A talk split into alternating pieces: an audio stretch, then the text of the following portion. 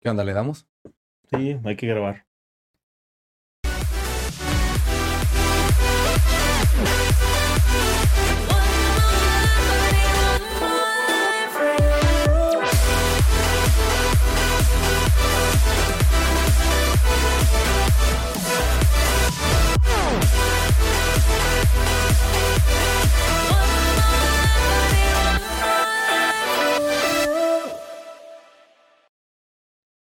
¿Qué ha habido, tacos? ¿Cómo están? Bienvenidos una semana más a su podcast de anime favorito, Tokyo Nights. ¿Jerry? Hola, ¿cómo están? Buenos días, buenas tardes, buenas noches en el horario en que nos estén viendo, sintonizando, escuchando o de cualquier manera. Gracias por estar aquí otra vez. Y pues en esta semana, como ya les hemos dicho, tenemos un invitado, un invitado muy especial de un... eh, hicimos una excepción de anime en esta semana.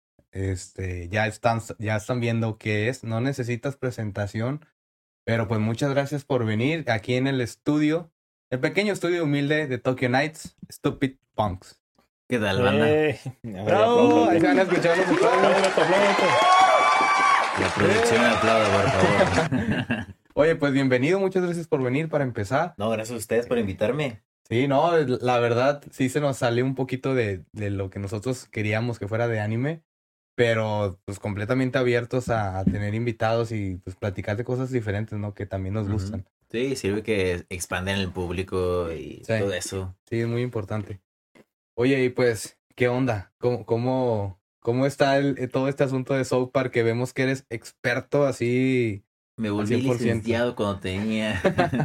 no, pero está, eh, la cosa está impresionante, sobre todo ahorita. eh, justamente cuando, cuando habíamos pactado esto, que fue hace varios meses, de hecho, ya tiene mucho tiempo. eh, se estaban celebrando 25 años. 25 años de la serie.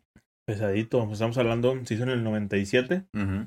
El primer episodio el 13 de 97. agosto del 97 a las 10 de la noche por Comedy Central. Comedy Central. Exactamente. En Estados Unidos, obviamente. Aquí Bueno. se tardó un poquito más en llegar, unos cuantos meses, pero Sí. sí, está pesadísima la serie, no ha decaído y hace rato fuera de cámara estábamos hablando de, oye, pues, ¿cuándo se va a acabar?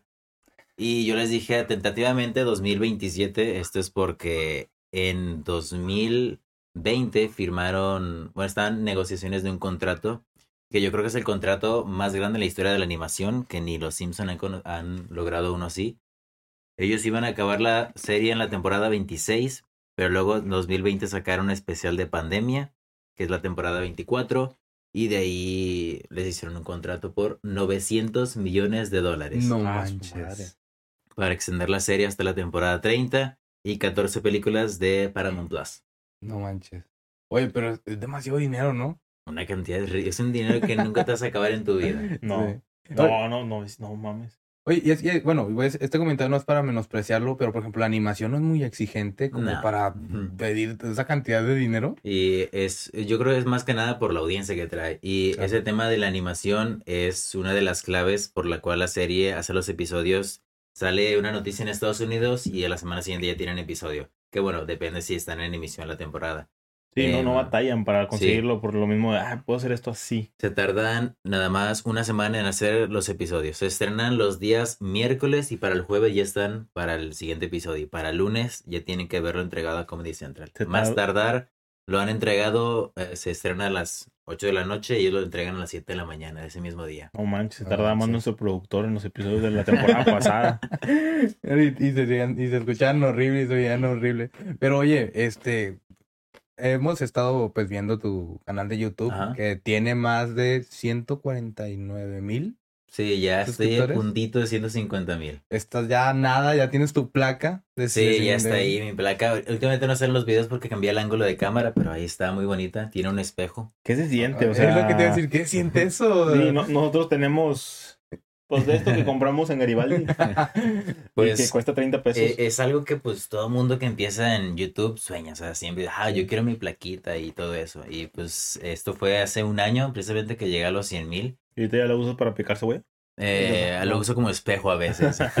la puliste más para que se vea bien Oye, padre. ¿te tocó la nueva o la viejita? es la nueva, la nueva. La viejita se dejó de producir creo que en 2016, me parece. Oye, pero está más chida, ¿no? La de ahorita. Sí, ¿Cuál está. No, la de ahorita me gusta más la antigua porque tenía, era como cristal y eso sí tenía oro incrustado. Ah, la, la ok. anterior. Se le hace el empeñado. Es que cambió el diseño. Sí. El diseño de antes era... mm, Era como un cristal con un Ajá. botoncito. Ojo. Y ahorita es nada más una, Sí. una lámina, por es, así es decirlo. una completa de... Te das cuenta que es, es, es chiquita, pero es de todo del mismo color. Como el tamaño de una libreta, más o menos. Y ya de ahí pues va la de oro. ¿Y pesa mucho? No, no pesa mucho. ¿No? Es como metal galvanizado, tal vez. Ah, ok. Ya. Pero, es que el valor que tiene. Sí, es el valor sentimental. Me Sí. acuerdo que justamente cuando me la entregaron, yo era, fue en noviembre del año pasado. Yo estaba, estaba en mi casa con mi hermano y mi primo. Íbamos a jugar, pues, Xbox, pero faltaban pilas para jugar. Entonces yo les dije, vamos al Oxxo por pilas. Supone que ese día me llegaba la placa, pero se habían tardado. Entonces yo dije, no va a llegar hoy. Salimos y abrí la puerta del candado y luego voy al baño. Fui al baño y en lo que regresé ya estaba llegando la placa. Si no hubiera ido al baño, no me lo hubieran entregado. Ah, se hubiera perdido en la paquetería o... O sea, yo digo que tal vez si hubiera visto el camión porque era de UPS, entonces Ya. eh, Ya. a lo mejor sí lo hubiera visto llegar, pero me gusta pensar que fue un efecto mariposa. Fue, fue ese el cambio que produjo Ese, ese- todo lo que ese pequeño inconveniente en la vejiga, ¿no? De, ay, ay, Sí. y eso, eso cambió todo. Oye, ¿cuántos años tienes? ¿O cuánto tiempo llegaste? eh, tuviste que, pues, tomar, vaya, para llegar a ese punto. Pues eh, yo tengo 24 años, el canal de YouTube se empezó en 2014. En 2014 se abrió el canal, pero yo subía covers de batería y mi hermano y un amigo subían covers de guitarra porque el nombre Stupid Punks, ahí viene la historia. Este era el nombre que tenemos para una banda de punk. que Estaba conformado por mi hermano y dos amigos que eran hermanos. Entonces Nombre era- muy punk. Demasiado punk. Sí, y es gracioso cómo surge el nombre porque hay una canción de Blink 182, Blink 182, como lo quieran conocer, que se llama Stay Together for the Kids. Ujú. Hay una parte que dice Stupid Poem, o sea, de poema estúpido. Y nosotros, era 2012, teníamos que 15 años, me- 14 más o menos, no sabíamos mucho inglés, empezamos que decía Stupid Punk. En vez de Y punk. dijimos, ¿por qué no nos llamamos Stupid Punks? Ok. Y de ahí surgió el nombre. De 2014 a 2018 se estuvieron subiendo covers de, de, de 50 videos que subieron en ese lapso de 4 años. Como 46 eran míos, grabados y producidos por mí de la batería. Y 4 eran de mi hermano y mi amigo. Oye, pero el nombre está, está padre. Sí, a- al inicio me lo quería cambiar porque empecé con a subir videos ya de forma constante. Mi primer video que tú buscas ahorita público es de Nirvana. Y yo lo subí porque un día fui a la estanzuela y platiqué con mi amigo, oye, pues ¿qué opinas de Nirvana? Y no sé qué. Y ya de ahí empecé a subirlo y me puse la tarea de subir cada semana eh, un video. Y lo justamente acabó con que terminaba de ver mal como el de en medio, pero de forma así, de que episodio 1, episodio 2. Y hice un video al respecto y dije, "Ah, pues voy a empezar a expandirme. Y bueno, un noviembre de 2019 o 18 subí mi primer video de South Park. Que batallé mucho porque nadie antes de mí hacía videos de South Park. Obviamente hacía- había gente que un video. A lo mejor ni en Estados Unidos, a lo mejor allá, ¿no? Allá había- Eh, de hecho, el video este que me puso en el mapa de YouTube es uno que se llama Siete momentos en que South Park fue serio. Es el video más, más visto que tengo. Creo que tiene como dos y algo millones de vistas. No y eh, en ese entonces yo lo subí y llegó a 90 visitas. Yo dije, uff, ya tiembla Luisito Comunica. Pero Eso fue hace cuatro años, ¿verdad? Eso fue, esto fue en noviembre de 2018. Ok. Sí. y luego- ¿Cuatro años? Sí, lo subí y todo, ahí se quedó. 90 vistas, pues digamos que se quedó estancado. Y luego de repente en noviembre de 2019 me empiezan a llegar comentarios de ese video. Dije, ah, pues, alguien encontró mi canal de los videos que subo actualmente y le gustó ese Y lo compartió. y, y lo compartió. Entonces entré al video y ya tenía 500 vistas. Y dije, ¿en qué momento tiene 500 vistas? Y de la noche a la mañana, eh, ese video ya tenía casi 500 mil vistas. De la- me fui a dormir con, no sé, tenía 1500 O sea, literal, de la noche a la mañana. de la O noche sea, a el mañana. algoritmo de YouTube ese día te... Ese su día, favorito. sí, ese día me premió. Y también ese mismo día superé los mil suscriptores, que es un requisito para poder monetizar el canal. Mm, Sí. Sí. Y pues bueno, ahí dije, voy a quitarme esto de la música y me voy a dedicar a animación. Ahí no quería hablar todavía nada más de South Park. Ok. Ok. Entonces ya me di cuenta que, oye, pues no hay nadie hablando de South Park tan a detalle. Eh, no sé si ubican el canal Max Power. Que es uno- Mm, haz- haz de no. cuenta que hace lo mismo que yo, pero con los Simpsons. Ok. Ok. Él fue mi inspiración. ¿Es de aquí o es, Es de Colombia. de Colombia? Ujú. Ok. Pero él fue como mi inspiración y yo dije, ok, él es el referente de los Simpson. No hay nadie hablando de South Park. Es una comunidad que necesita atención porque no se la doy yo. Ya me llevé lo- la bandera de South Park. Viste pues, la oportunidad y no Sí. la soltaste. Pero, Sí, y, o sea- ¿y desde cuándo? O sea, o sea, entiendo el, el punto, pero ¿desde cuándo ya te gustaba South Park? O sea, ¿cuándo empezaste a verlo para que sí. dijeras, yo quiero hablar de South Park porque me encanta? Desde los cuatro años veo la serie. No mames. No manches. Tengo O sea, 20 tienes años 20 viendo la serie. viendo South Park. Ok. No, sí, pues tienes toda la Sí. referencia.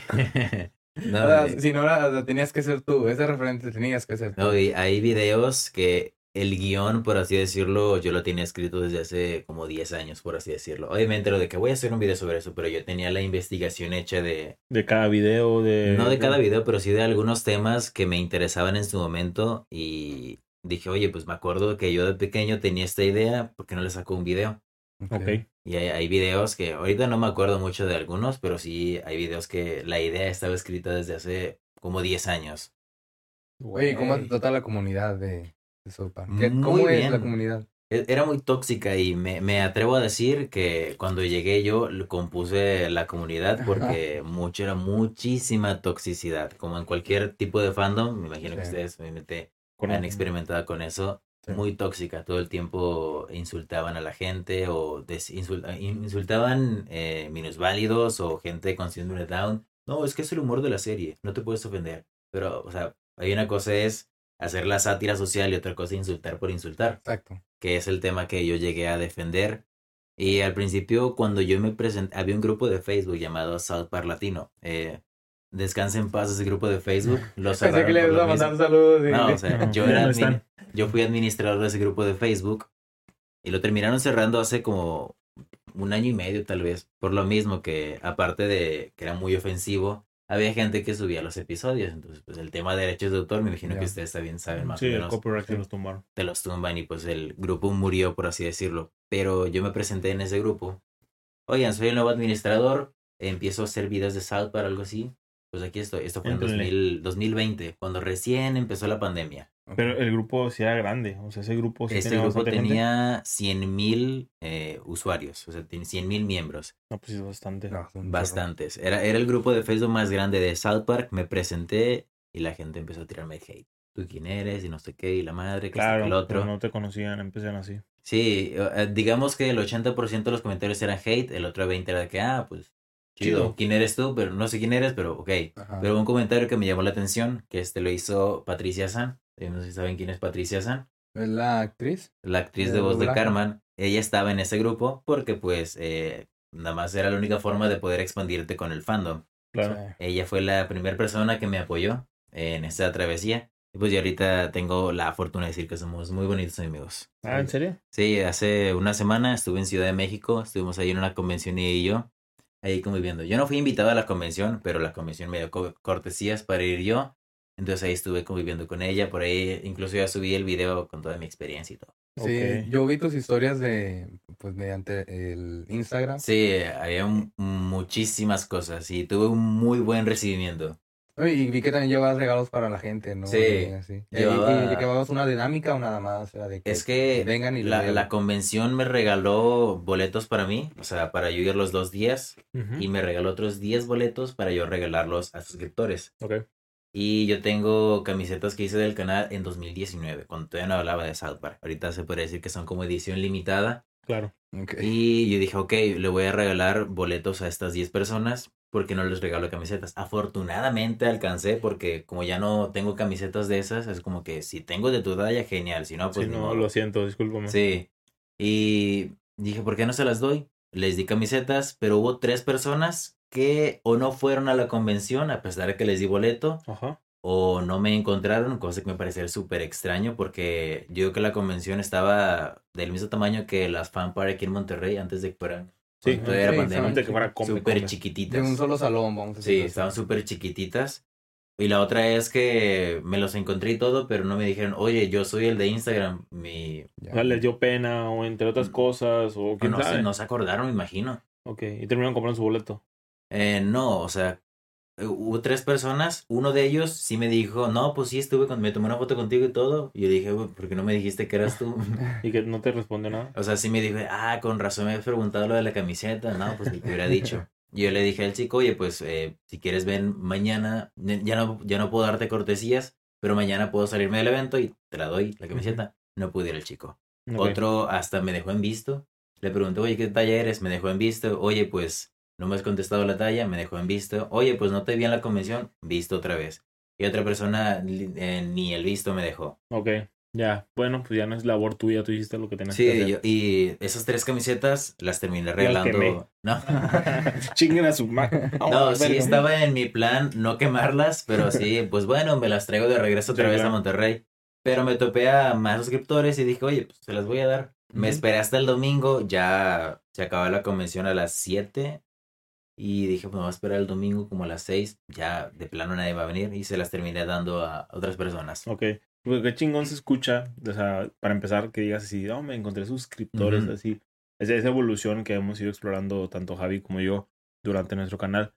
Tal vez nosotros ahorita no hemos alcanzado un número muy grande, pero tenemos suscriptores que se siente padre tener esa gente que sabes que es la que siempre comenta, la que comparte tus historias, la que está detrás de ti.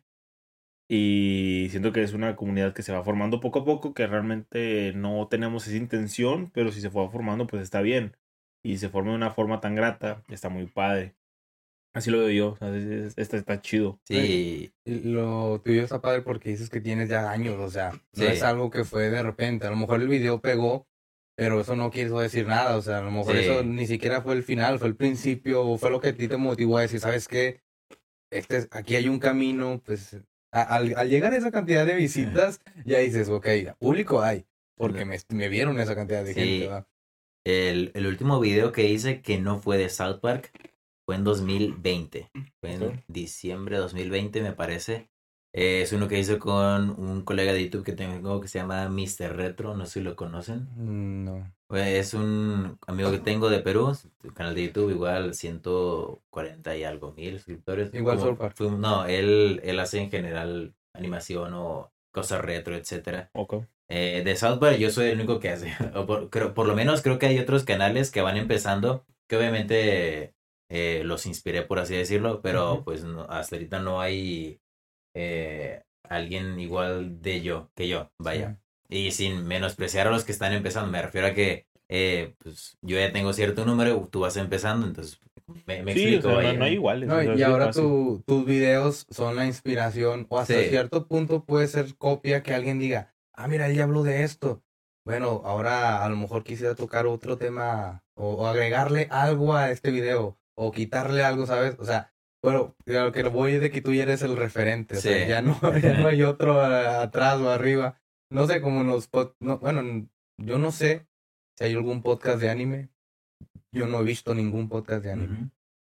No sé si has visto. Sí hay, pero no son muy sonados, o sea, son pequeños o... Digo, Pues no como somos nosotros. también. No, como nosotros. O sea, Pero, pero, no hay vaya, uno grande. que eso es lo que voy, es de que mm, cuando, así como dices tú, de que empezaste sin referentes, cuando nosotros empezamos a hacer podcast, yo también fue como de que pues yo no veo a nadie haciéndolo. Sí. Pues vamos a hacerlo, me vale. Si, pega, no, pues venga. También es, es es- parte es de la aventura, ¿no? De, de, de, lo que, de que te guste algo, Sí. ¿sabes? Oye, ¿y a ti te gustaría participar así de que en un doblaje o algo así? Ya he tenido la oportunidad. ¿Ah, en serio? Sí. Estás ¿En qué? a la voz del Park. príncipe. No No es cierto. mames, que en South Park. Nah, ¿en dónde y cuándo? En la última película de Paramount Plus. No, No te mames, ¿en la de los adultos. la que son- Esa es post-COVID. La, la de Streaming Wars, la, la última. Ok, esa no la he visto. ¿Y, El- ¿Y qué hiciste? Hice a. ¿Conoces la serie de Seinfeld? Ajá. Bueno, eh, Larry David fui Ujú. yo en la película. Ok. Oh, y ya es, es No, Bueno, no es un personaje estelar, pero tuvo una escena de unos 30 segundos. Entonces, el director de doblaje de South Park es amigo mío y me invitó a participar. No Ah, manches, qué chido. Sí. Qué, buen- qué buena experiencia. Y eh, esto me hace todavía tener como más credibilidad porque eh, cuando se estrenó esta película fue en julio, me parece, creo. Y Este año. sí, de este año. La película se estrena y yo siempre hago un video, bueno, un directo en YouTube reaccionando. Eh, está nada más mi cara porque no, temas de copyright, vaya. Claro. Y pues yo estaba como que, ah, sorprendido. Uy. Pero resulta que yo he visto la película Sí. desde Sí. incluso antes de que el mismo South Park la anunciara. Yo ya la había visto y entonces... Sí, pues la postproducción estuviste ahí en todo ese tiempo, ¿no? Sí, eh, últimamente el doblaje se está queriendo trabajar en simultáneo que en Estados Unidos, en plan de que se dobla y luego ya te lo traen para doblarlo, vaya. Y em, tuve la oportunidad de ver la película, obviamente confidencial y todo. Claro. Me aventé mi video, mi video de predicciones y la gente, ay, ¿cómo es que supiste todo? Son Dices, dices, ¿Son estas. Wars? ¿Son estas, Sí, estas dos La partes? parte 2 donde yo aparecí. No mames. No, y lo mejor de todo es que eh, el director de doblaje, Rómulo Bernal, saludos, bro. em, No te conozco.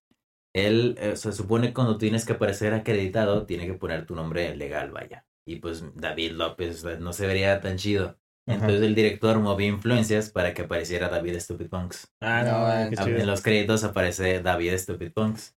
¿Y qué dijiste? Y hablé ¿Qué te como anciano de, hola, soy Larry David. Y luego ya empecé a hablar más cosas sobre las criptomonedas y tomé pipí. Ok. Ok, de eso no es algo tan, tan antojable, pero la voy a ver. Eh, Me Es, muy South Park, creo que lo que acabas de decir. muy, muy South Park. No, y eh, hubo un momento donde supone que Larry David está tomando pipí y pues tienes que hacer como gárgaras. Y yo le dije a Rom, oye, tengo aquí agua, ¿te parece hago gárgaras con el agua? Me dijo, sí, vamos a hacer- intentarlo. Eh, y empecé a hacer las gárgaras, se empezó a reír Rom y me dijo, "Oh". yo dije, oye, ¿podemos hacerlo otra vez? No, no, no, quedó perfecto. Soy Larry David. Cuando hice comercial Super Show para los criptos ni siquiera sabía qué era. Larry David, la polla. ¿Apoyas la orina? Así, con Pipi Plus. Sustentable, natural. Entonces ahí como que pequeño actor de método, por así decirlo. O sea, pero ese tipo de cosas tú no las habías hecho antes. ¿Cómo te preparas? ¿Cómo te mentalizas para hacerlo? Me dirigió muy bien, Rom. Me dirigió muy bien.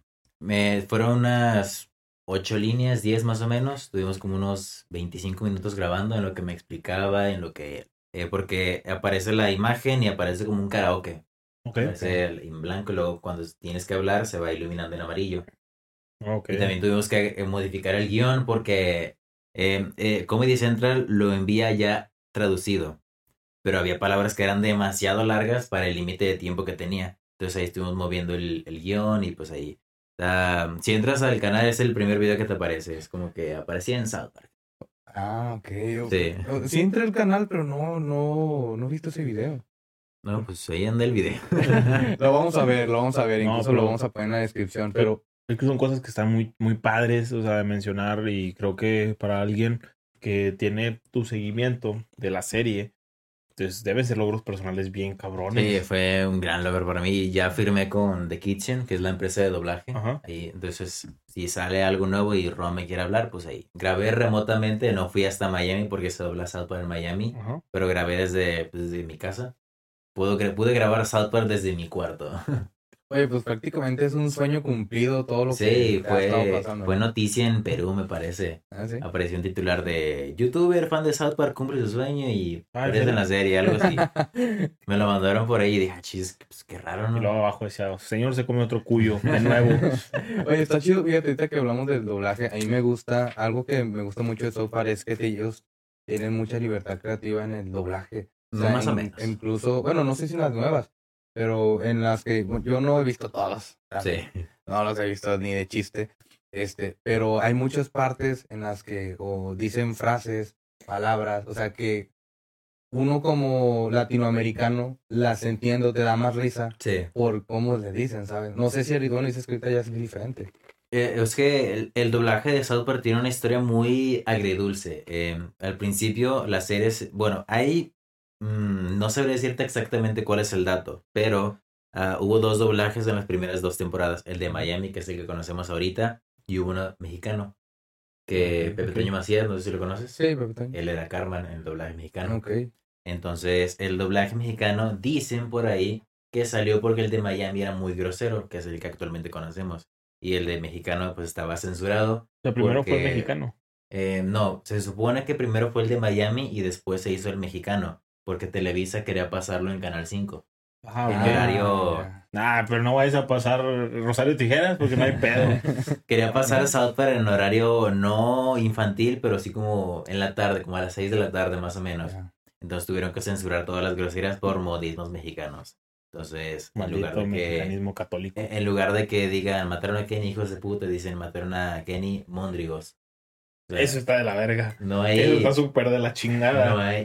Y, ¿Qué y es era de que, no manches, Carmen. Era como que todas las palabras súper muy mexicanas. Y Ni, pues, ni los mexicanos Como- sabemos que es Mondrigos, no Como los chicos del barrio, una cosa así. de esas No, y que- en los chicos del bar está súper bien adaptado el, la, el doblaje, pero aquí era como que muy forzado el tratar de no hacer groserías. ¿Sabes? Como quien lo imagina como el Rosa de Guadalupe. Ah, está el uno, Carmen. Sí, No casi casi así era.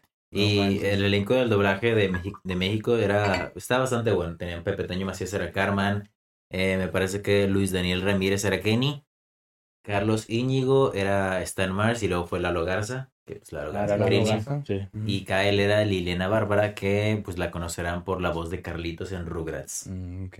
Y ya después, ¿cuánto tiempo duró eso? Duró las primeras dos temporadas y se canceló porque Wow. no tenía rating y aparte el- el- los modismos eran demasiado mexicanos para el resto de Latinoamérica y se quedó con Miami. Tuve la oportunidad de hablar con el director de doblaje de las primeras dos temporadas cuando pasó todo eso el doblaje mexicano que se llama Rolando Felizola que muchos conocen por ser la voz icónica de Randy Marsh. En las primeras las temporadas 1 a la 16 fue Randy Marsh. Actualmente ya hay otro Randy Marsh. Pero le pregunté y él me dijo, no tiene ni idea que había un doblaje mexicano. Y él era el productor, Era el director de el doblaje. director de doblaje. Sí. Ok. O sea, tan, tan mal estuvo todo ese asunto que ni él sabía. Me imagino que porque era 1997. Entonces Sí, era sí. como que todo por teléfono o por fax o... Sí, estuvo mal, mal administrado y pues bueno. Buena, buena idea, mala ejecución, como siempre hacemos Sí. en México, ¿no? Pues, güey. ¿Por qué cambiaron a la voz de- del maestro? Eh, en el doblaje actual lo cambiaron porque hubo unos problemas con The Kitchen porque el direc- la, la directriz del doblaje no le quería pagar lo correspondiente. Dijeron, te vamos a pagar, eh, te vamos a pagar, no sé, 10 pesos, te vamos a pagar eh, 6. Y luego cuando yo estaba grabando, eh, no te vamos a pagar 6, te vamos a pagar 4. Ah, se, se lo hicieron sea, transear, vamos a decirlo así. No transear, pero como que no tenían, no tenían el interés de conservar las voces.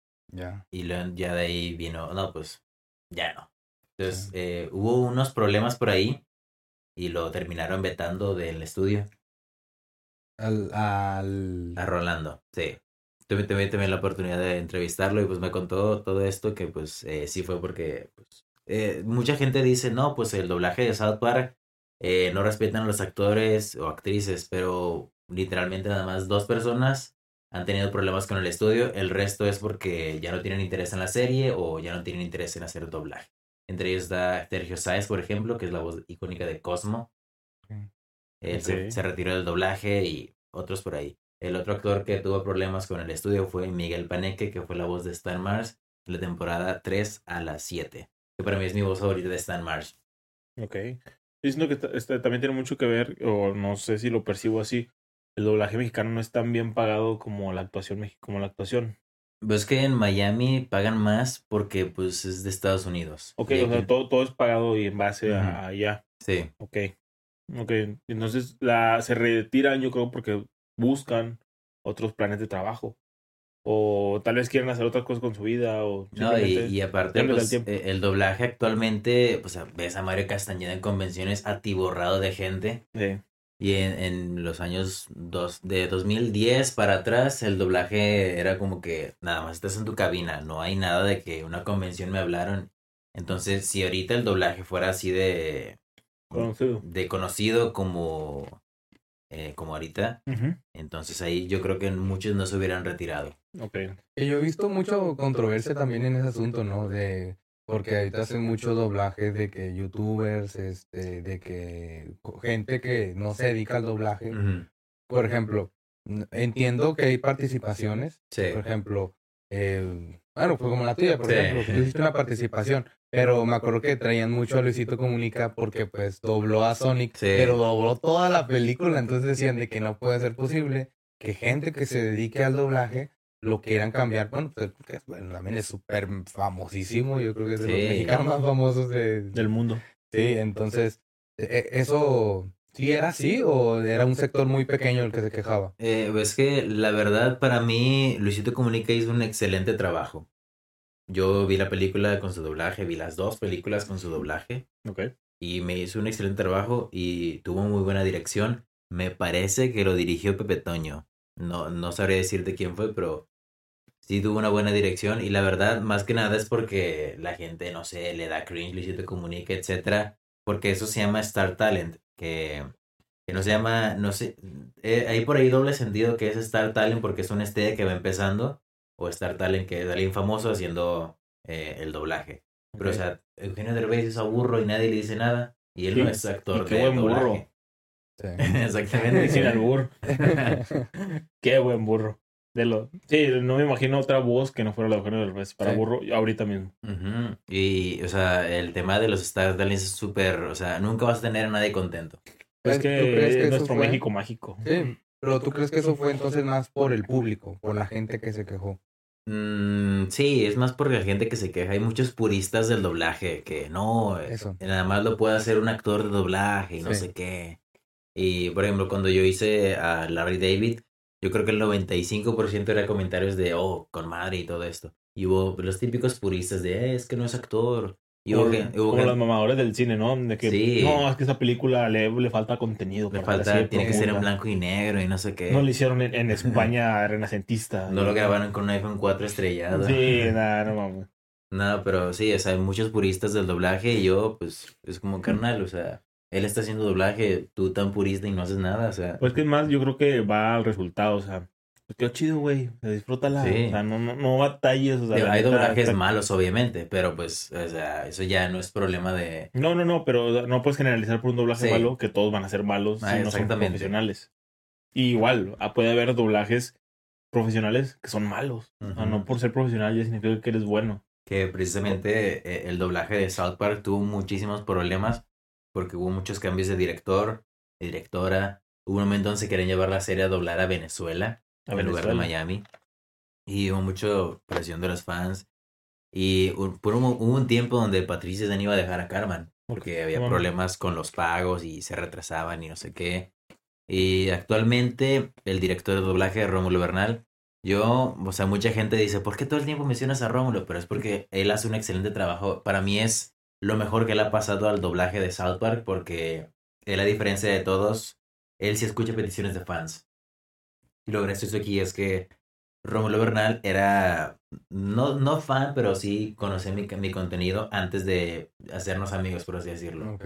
Y el hecho de que Pepe Toño Macías regresara para South Park en, la, en post-COVID, cuando son adultos, Ok. fue porque vio un video mío y dijo, ah, mira, no sabía que Pepe Toño era, fue Carmen, pues voy a traerlo para ser Carmen adulto. Entonces ahí viene como el pequeño guiño, la pequeña referencia a los fans. Ok. Ok. Oye, qué, qué- qué padre. El... Bueno, nos queda claro que conoces bastante la historia de, detrás de. Sí, nada no, más no solo el anime, Ajá. digo, la serie, el, el- perdón. Sí, o el sea, manga. todo, todo lo que existe detrás de la, del doblaje, la- sabemos, bueno, al menos yo lo veo de esa manera, en la que tienes tantos videos. No, no he visto todos, pero ve- veo una vista rápida de tus videos y es de que curiosidad de este personaje, curiosidad de esto, 20 momentos tales, de- cosas así, es Sí. un ejemplo, ¿no? O sea, tienes que Sí. tener mucho conocimiento de en general de la serie para hacer ese tipo de videos. O sea, ¿cómo y- le haces? Eh, o sea, es que el, no el problema, pero sí la ventaja es que tengo tanto tiempo viendo la serie que la mayoría de los capítulos me- no me lo sé de memoria, pero sí de que puedo contártelo así. Por ejemplo, todos los, todas las veces donde yo aparezco en cámara, no tengo guion. Todo es completamente improvisado. Porque ya me sé los capítulos. Obviamente tengo una lista de, por ejemplo, un top de, eh, no sé, por ejemplo, los 20 curiosidades de tal personaje. Yo tengo aquí curiosidad de esto, esto, esto, esto. Yo, ah, ok, lo- tengo que hablar sobre esto. Me explayo así hablando uno o dos minutos. Ok, lo que sigue. Entonces ya tengo tanto conocimiento que hasta me asusta que me sé el nombre de los capítulos. Y yo, pues, me, me- por ejemplo, hay un canal que yo conozco que se llama The Hitman, que hace videos sobre Breaking Bad y Better Call Saul. Ok. Y me ponía a pensar, ¿cómo es que este vato se sabe los nombres de los episodios? Y luego puse a analizar, pues yo estoy igual con South Park y son más episodios. Sí. Sí, pues que nos pasa algo similar, nada más que no lo asimilamos porque no estamos dentro de ese círculo en Ajá. el anime. Por ejemplo, yo te hablo de, a lo mejor no son tantos, pero de, de One Piece. Sí. Estamos hablando, son más de mil episodios y pues también tiene ya más de 20 años en circulación, etcétera. Y me lo sé de memoria, la mayoría, y hablas de cada personaje y su nombre. Oye, ese de la espada se llama así, el, el X, etcétera. Esto lo vas aprendiendo porque es como que tu nicho y Sí. te vas aprendiendo lo que te gusta. Entonces, siento que cuando ves a alguien diferente a tu gusto hablando de eso, te dice, ay, güey, sabe mucho. Ajá. Pero lo menos no- no es tu nicho. Es muy sorprendente. Bueno, también todo eso te dedicas, ¿no? Supongo que te- tú, tú te dedicas 100% a Sí, YouTube. ya. Me gradué de la facultad hace un año, entonces ya dije, pues 100% esto. ¿Qué estudiaste? Eh, leyes. Súper idéntico a YouTube. ahí, por ahí van las dos cosas. Pero entonces leíste los contratos, ah, no como el wherever y todo eso. Pues no me ha llegado contratos como tal, pero sí, sí sé leer, o sea, sí, te- pues sí, sí, sí sé más o menos. Principalmente me especialicé en mercantil, que tiene que ver con derechos de autor y todo eso. Ok. Mm, ok. Oye, qué padre. O sea, qué padre tu, tu historia, todo lo que nos has estado platicando. Es, está bien interesante porque al menos a mí, yo sí admiro ese tipo de dedicación. O sea, porque no cualquier persona toma ese tiempo eh, o toma el riesgo también. Pues, de Cuando decir, estaba en la universidad sí era una tortura.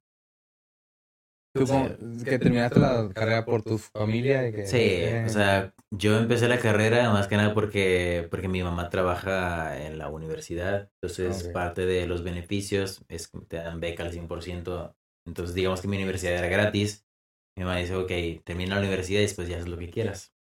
O sea, cumpliste con ellos y ahora sigo Sí, yo. no, y mientras yo estaba estudiando, pues no tenía el canal, o sea, el canal empezó a tener éxito como hasta 2019. Y entonces ahí ya iba a la mitad de la carrera, yo estaba esperando, ok, ya quiero acabar la carrera para dedicarme 100% a esto. Y pues ya hubo un momento donde pues la carrera ya no me interesaba mucho, yo nada más quería terminar. Terminé la carrera y pues ya me estaba yendo mejor que cuando yo tenía el pensamiento de, quiero que ya se acabe la carrera. Y pues ya me estoy dedicando a esto 100%.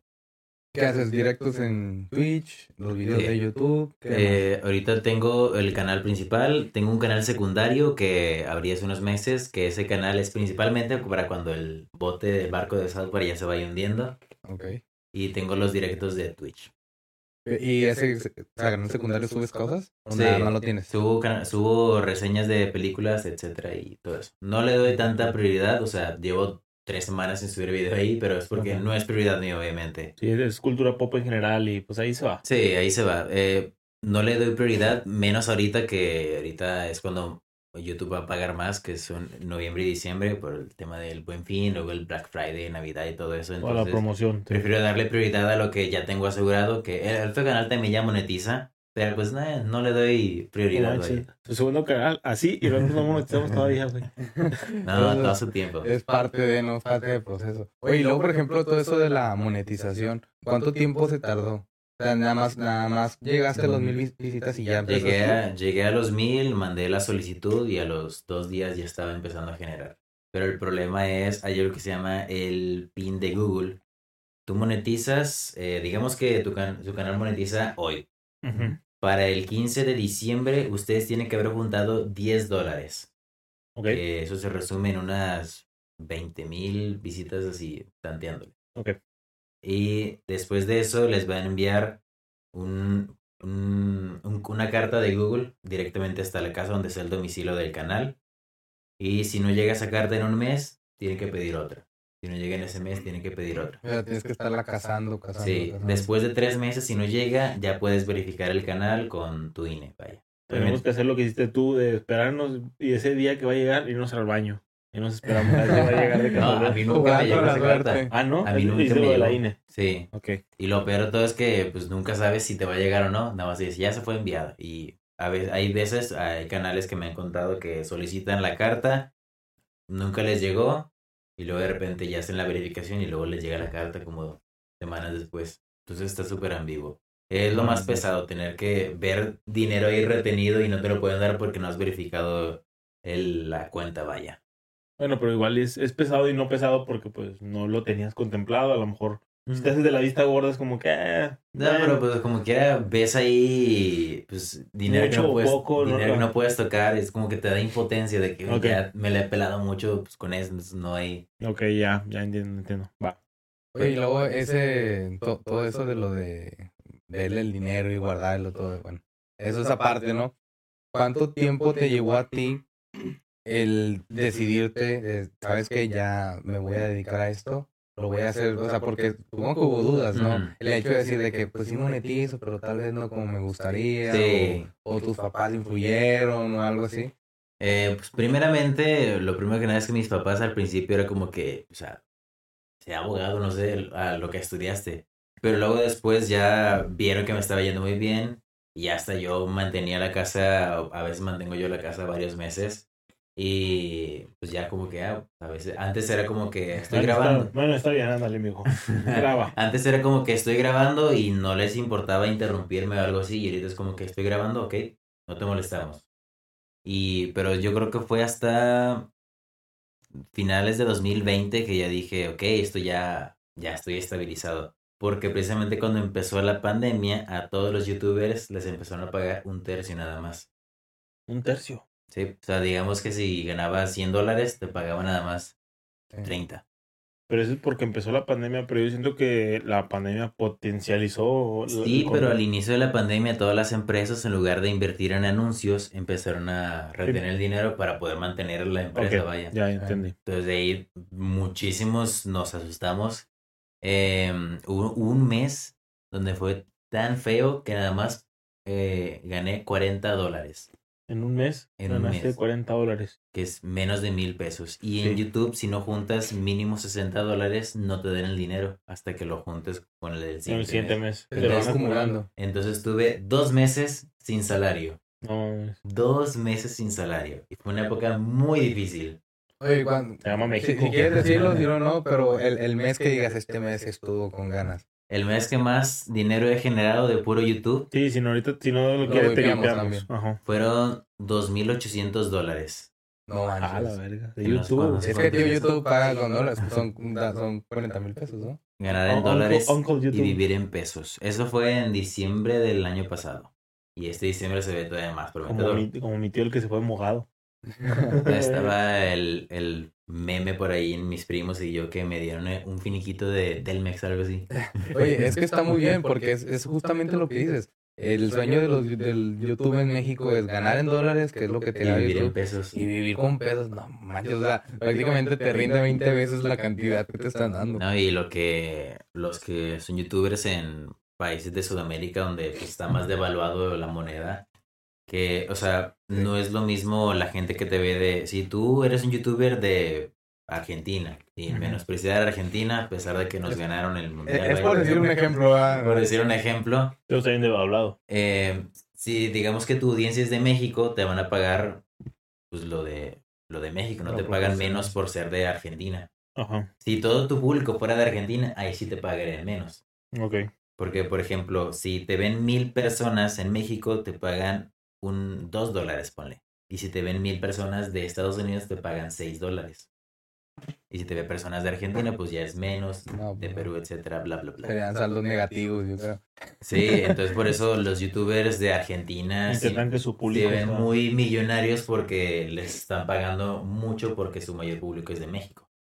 Pues que realmente creo que la de las comunidades más grandes es la mexicana, ¿no? Sí. En Latinoamérica. Sí, de- Ah, lo dicen hasta los youtubers eh, españoles.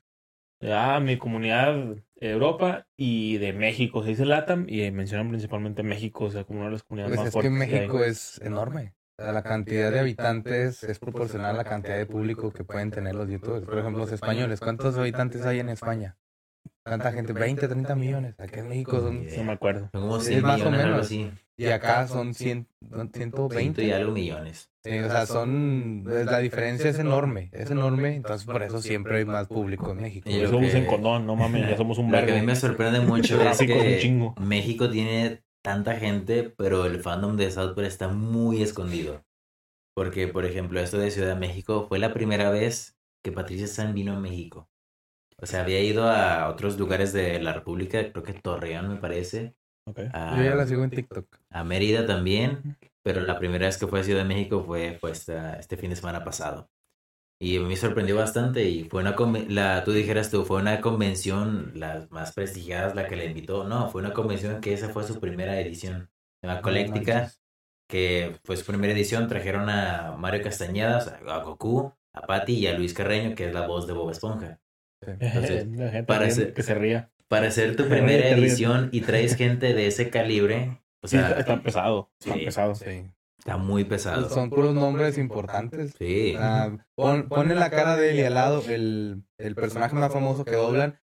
Ah, te- Los tres, no los tres son muy pesados. con los tres quieres hablar, con los que ah, con los tres quisieras que te dijeran un saludo, que te digan tu nombre, lo que sea. Sí, no, y tuve, tuve la, la fortuna de poder estar ahí conviviendo con Patti y Luis Carreño. Con Mario Castañeda no tanto, porque como él es de Ciudad de México, me parece, pues él no estaba en el mismo hotel y todo eso. Entonces Ah, él iba a la convención y se iba para su De su casa. casa y para...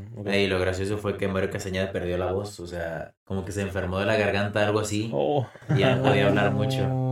Fuerte.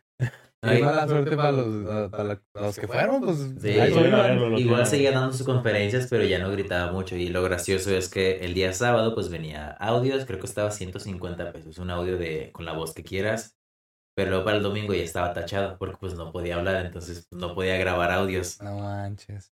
Pero sí, el fandom de México me sorprendió mucho que fuera la primera vez que lo trajeran. A mí me dio mucha risa la historia que subiste, de que los grabaste a los dos y este, el, el de Boy dice, pintamos toda la casa.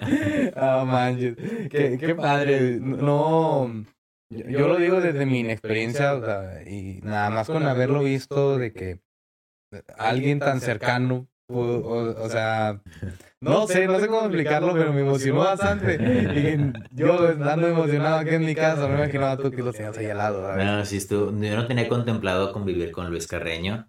Yo obviamente con Pati dije, ah, pues voy a estar ahí con ella pues, todo el fin de semana, vaya. Pero Luis Carreño me sorprendió mucho que tuviera tanta la oportunidad de poder convivir con él. Y allá hasta eh, platicamos más fuera de, de la convención, todo chido. Y él no me conocía, yo- él pensó que yo era nada más un amigo de Pati de, de redes. Mm, Pero luego ya como que Pati, ah, pues él hace esto y esto. Y pues ya ahí como que nos hicimos más amigos. Son- mm, Está padre porque son voces con las que creciste, que de cierto modo, eh, ya sea mucho o pronto que los conociste, ya significan algo, ¿sabes? Ah, ya por el hecho de decir, él es la voz de este personaje que marcó mi infancia, por ejemplo, Bob Esponja, o Artist, que tienes 20 años viéndolo. No manches, a lo mejor no fueron los principales o los primeros, pero ya significa algo. O sea, el hecho de que ya estén ahí ya significa algo y no manches, qué padre. No, no, no me, tal vez yo hablo desde de mi inexperiencia porque yo sí sería bien fan. O sea, yo sí me pondría en fan, fangirl. A gritar. sí, de que no manches, ¿qué está pasando? O no sé, no. Pero qué padre. Eh, muchas felicidades. Se, se ve que tu, el trabajo que has hecho ha rendido frutos y pues. Muchas, muchas gracias, lo muchas que- gracias. La que sigue, para adelante. Y hasta eso no me puse nervioso cuando conocí a Pati en persona, porque ahí ya no nos habíamos conocido en persona. Pero no me puse nervioso porque ya tenía tanto tiempo conviviendo con ella, dos años hablando con ella y conviviendo y todo por directos o por mensajes. Y no me puse nervioso. Con Luis Carreño sí me puse nervioso. Oye, es que también te dio, bueno, en la historia que subiste, el abrazo que te dio se ve bien frenético, así como si se hubiera visto un hijo una cosa así. Ah, No, y lo que eh, justamente en el video este que subí de mi experiencia en la convención, ahí conté que esa, esa grabación de donde llegué con ella fue actuado. Ah, ok.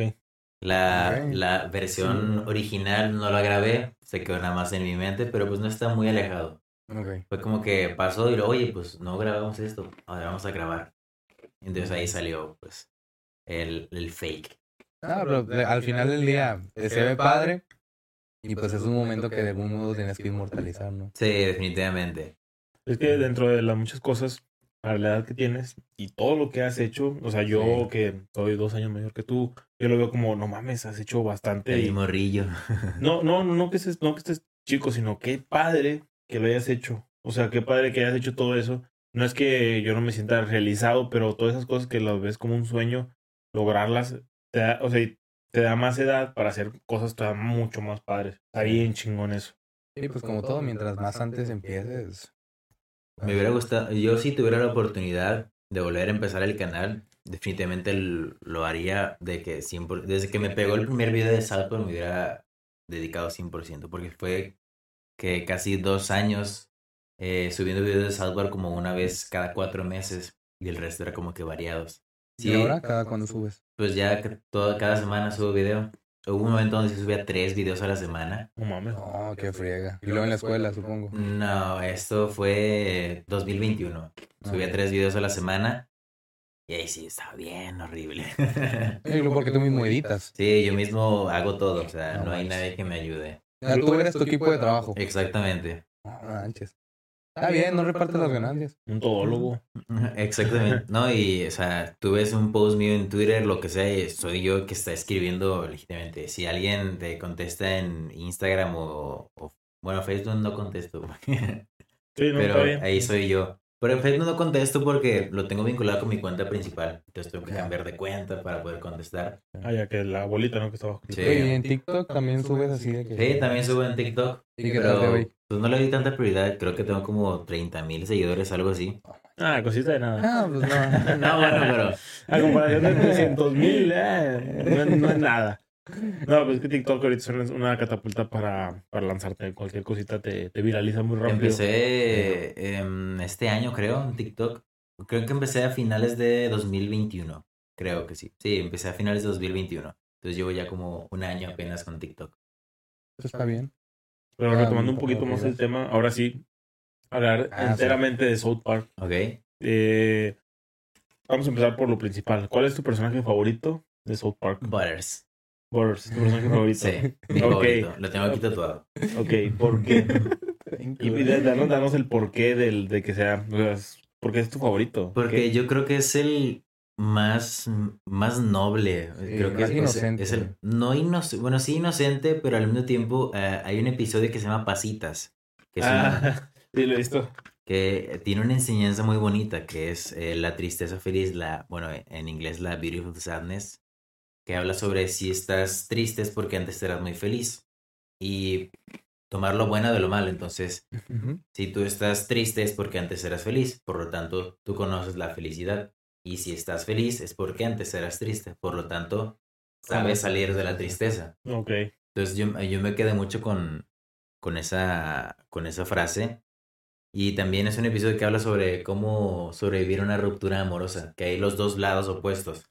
Está el güey que se tira en su habitación y no quiere salir, está nada más deprimido, mm, siendo miserable. Ajá. Y está el otro güey que llora un momento y el día siguiente, ok, lo que sigue.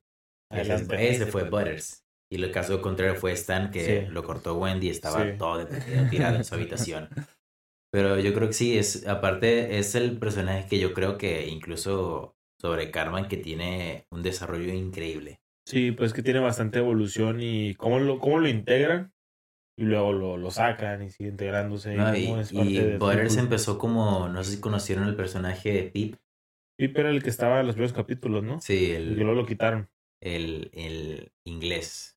Sí, pero pues lo supieron, ¿no? Con Butters. fue la- Sí, es que Pip era nada más el típico que le hacían bullying y luego llega Butters y era, era otro Pip, Sí, pero ahí, ahí como que sí jug- jugaron un poco para ya no que fuera el otro Pip 2.0, entonces se sí quedó- le pusieron sentimientos, historia. Sí, y, y, pues terminó destacando mucho y pues Pip lo terminó dejando de segundo lado, a tal punto que, eh, por ejemplo, eh, cuando cumplió 25 años la serie hicieron un concierto, que no sé si los vieron en ese concierto, si supieron que hicieron un concierto. No. No, no. Bueno, hicieron un concierto especial, eh, los creadores ahí tocando y todo.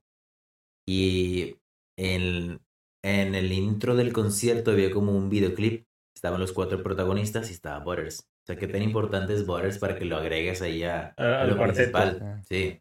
A mí me gusta mucho su voz. Como que siento que... es- es- no sé, siento que... Yo, yo, decía lo inocente porque se me hace que el más niño. Sea, que... No sé, se me hace muy bonito él, como que... Tu inocencia todavía está intacta, no sé, me, lo imagino, o sea, lo veo y me da mucha risa. O cuando está de chulo, ¿no? Pues está muy padre este capítulo, güey, cuando está de chulo y trae, y trae a, la- a las perras y, No, y de hecho- lo cogen y todo ese pedo está muy Hay padre. un... Butters es el único personaje que tiene una mercancía única. Que se llama la caja de Butters, la caja mágica de Butters, algo así. Es una caja que tiene muchísimos regalos, tiene DVDs con el personaje, la placa del inspector Butters, viene con el collar de la perra mayor de Butters. No mames. Y No. está muy barato, cuesta como 300 pesos en Amazon. O sea, está a la venta ahorita todavía. Sí, de hecho, si lo, si lo buscas ahí, viene con un chingo de cosas, o sea, Yo quiero traer el collar de la perra mayor de Potters. eh, eh, y mm, tiene muy buena calidad y es algo que ningún otro personaje tiene. ¿Mi capítulo favorito? Se llama El regreso de la comunidad del anillo a las dos torres. ¿El que acaba de salir? No, ¿O es otro? es uno que sale en la temporada 6 Trata de Señor de los Anillos. Ok, pero también hicieron uno hace poquito, ¿no? Mm, pues en el 2014, pero era de Ah, es. Juego de Tronos, Game of Thrones. A li- a Little. Box of Butter. Esa mera. ¿Es esta? Sí, chécate todo lo que trae. Viene con el cheque de Paris Hilton, Ah, sí, es el, cierto. el popó que hizo pipí, los recortes del El periódico, Pop. Ok. los This DVDs, one, ajá. el collar. Butter Beach. Está bien padre de Beach. WWBD. Yeah, ok. Sí, está padre. O sea, sí, como de colección. Está, está muy Y padre. de hecho, el primer Funko de South Park, eh, eh, creo que es de los más caros, es uno de Butters. Ya es que todos los Funkos tienen línea 1, el número 1 de, de. Marvel, por así decirlo. Claro. De South Park, Butters es el 1. Es el uno. Sí. Yo, yo he visto unos bien caros, pero no sé qué tan caro sea ese de Borders. Porque he visto unos, no creo que si era de stand, eh, con un traje de tipo. Ah, de, de Tron. sí, El episodio. Sí, Mm. Tengo está es- caro. yo tengo ese Funko. está caro, ¿no? O sea, sí lo he es que está, está caro porque brilla en la oscuridad con luz neón. Sí, de que Glow in the Dark, sí. Ese lo he visto y, y sí lo había visto muy caro, pero no sabía que el de Yo pensé que brillaba en la oscuridad, o sea, aquí con el foco. Y No, tienes que poner luz negra, ¿no? Sí, lo puse en la luz y luego apagué el foco y no prendía. Ay, o sea, me está defectuoso o algo así. Y luego ya investigué y resulta que pues era luz neón, vaya. Ya. Y estuvo, fue, fue, fue gracioso. Sí, hay muchos Funko, hay, un fun- hay un Funko de South Park que yo regalé en un sorteo, que es el de Karma Policía. Ok. Que ese está súper caro y pues yo lo regalé porque no sabía lo que valía, por así decirlo. Este Eric es. Este en la, en la, este aquí, pero esta es la aplicación de Funko, no sé cuánto valga fuera realmente. Ni idea. Sí, pues que son bastantes, o sea, estás hablando de cuántos personajes puede haber en la serie, que te puedas acordar ahorita, un número. Eh, No, hombre, pues, pues a ver. principales, o sea, que salgan recurrentemente en episodios, yo creo que unos 30, te podría decir. Sí, pero a lo largo de la serie han salido tantos personajes como lo que están vivo de gente Sí. en muchos países. Literalmente son un chingo, o sea, no mames. No, y de hecho, cuando se iba a celebrar el especial de pandemia, el estadio de los Broncos de Denver estaba plasmado de, ese es el Funko de Butters, el número uno. Está padre. Es por Lo que no me gusta de los Funkos de South Park es los ojos, o sea, Ah, este con madre. los ojos de South Park es algo tan característico. Ajá. Esos son los primeros Funkos que salieron. Los Funkos. Eh, los ojos de los Funkos pues son negros y los Sí. ojos de South Park son tan icónicos que pues En vez deberían de ser como este. Sí. sí. Ándale. Esos son los primeros Funkos que salieron de la serie. Hay un Funko de Timmy. De Timmy. Sí, igual de esos cabezones. Que es de los, ese de ahí. Ah, ahí. Timmy. Ese es uno de los más raros. Es el único Funko que ha existido de ese personaje. me da demasiada Ese risa este mono. ¿Cómo habla? Cuando le ponen una bomba para bajar en el tiempo. Y... Ese Funko eh, eh, es el único Funko que ha salido de ese personaje. Y pues yo, yo ahí lo tengo yo. Afortunadamente lo encontré, no nuevo, pero sí pues intacto, vaya. Ok. Y de hecho el personaje de Timmy, em, el nombre no significa, o sea, él cuando habla no dice, no dice Timmy, dice teme. Teme. Que bueno, se supone que dice Timmy, pero pues es el juego de palabras porque en japonés es una expresión para decir tú también. Que eh, el creador de South Park, Trey Parker, que hace la voz de Timmy, habla japonés. Entonces el vato em- metió ese juego de palabras y esas barras, literalmente. Y también dice Timmy living a lie, que pues viviendo en una mentira. Ok. Que esto es porque el creador, cuando estaba imitando al personaje y dijo esa palabra, le pareció gracioso y pues lo dejó plasmado. Ok, para el dijo, ah, personaje. es un buen glitch y ahí lo Sí. dejamos metido. ¿Tú, Javi? ¿Tu personaje favorito de South Park? Am, no sé, o sea, es que muchos me dan risa por sus momentos Ujú. chistosos, pero yo creo que me quedaría con el papá de Stan. El papá de Stan. El Randy. Randy. Sí, porque no, es, es, es, es un niño muy estúpido. se me hace tan estúpido, pero no, o sea, es, se me hace que si él no estuviera en la serie sería completamente diferente. Las primeras temporadas no, no tenían nada de... De Qué hecho, gracioso. cuando debutó el personaje, no era el papá de Stan, era el geólogo de South Park. Ok, eso no me lo sabía. Fue hasta ya episodio después que como ellos no tenían tanta producción para crear personajes nuevos, dijeron, ah, mira, tenemos este geólogo, vamos a hacer que sea el papá de Stan. Ok. Mm, ok. Eh, ya reciclaron. Randy Marsh está inspirado en Randy Parker, que es el papá de Trey Parker, que también era geólogo, que también tenía el bigotillo así. To- todas las- bueno, pa- para, tener tantos años sí tienen que tener referencias. Sí, bien. y también Sharon, que es la esposa de Randy, está inspirada en la mamá de Trey Parker. A, a su vez que Gerald y Sheila, que son los papás de Kyle, están inspirados en los papás de Matt Stone, que es el otro creador. Ok. O sea, de, de ahí, bueno, pues, pues está bien. O sea, tienes ya un antecedente para no. Es que no son tus principales, pero son unos secundarios principales. Entonces, pues ya tienes. Una, re- a lo mejor a sus papás se les hacen bien cagados y, ah, voy a meter a mis papás. ¿Qué te parece si hago eso? Y pues, Pues bueno, es que y todo funcionó. South Park es una sátira de, De todo. de la vida. O sea, al menos los capítulos que yo he podido ver. O sea, de repente me- que salen cosas bien, bien locas, pero es parte de, de del, Sí. de la aventura de verlo, de vivir el momento de los capítulos. Me, to- me gusta que tocan temas estúpidos, cero relevantes que dices, no manches, que acabo de ver. Pero también tocan temas serios que dices, que, Sí. "Eh, está padre, está interesante Ah, que toquen las dos Un extremos". episodio que, que se llama Kenny muere. Es el treceavo de la temporada 5. Para mí es el episodio más deprimente en la historia de la serie. Treceavo de la temporada 5. No manches. Es uno que trata de que Kenny tiene una enfermedad muscular que hace que se muera definitivamente. Es un episodio súper, súper depresivo. Así de que ves a los chicos llorando y hay una escena que para mí supera el doblaje original que te pones en el punto de la perspectiva de un niño. ¿Cómo le dices a un niño de nueve años, oye, tu mejor amigo está en el hospital? Tu mejor amigo tiene una enfermedad que es mortal. Tu mejor amigo se va a morir y no hay nada que puedas hacer al respecto. Y entonces Stan le dice, Lo dijiste y hasta yo me puse nervioso y que qué le voy a decir. le dices a, a Stan, le dice a su mamá, pero los médicos lo curarán, ¿verdad? Entonces están como que, ay, ¿cómo le decimos? Luego, Sí, ¿cómo, mamá, cómo le para- terminas de, de aterrizar el Sí. punto? de que, mamá, pero para eso son los hospitales, para curar. Y luego ahí llega Randy, precisamente, y le dice, ya no hay esperanza, Stanley, tu amigo morirá y eso significa que irá al cielo. Entonces Kyle está como que, o sea, ¿qué se va a morir entonces? Entonces su papá le dice, sí, se va a morir. Y luego ahí viene el diálogo que dice, eh, pero es nuestro amigo. O sea, no se puede morir porque es nuestro amigo. Es, es la justificación que un niño le da. Sí. Sí, pues es que cómo, cómo, retiene, cómo lo puedes retener, o sea, no manches. No, y, y este episodio, nada más para, para terminarlo así, hay otra escena donde ya es el final del episodio. Que bueno, spoiler, se muere Kenny al final del episodio.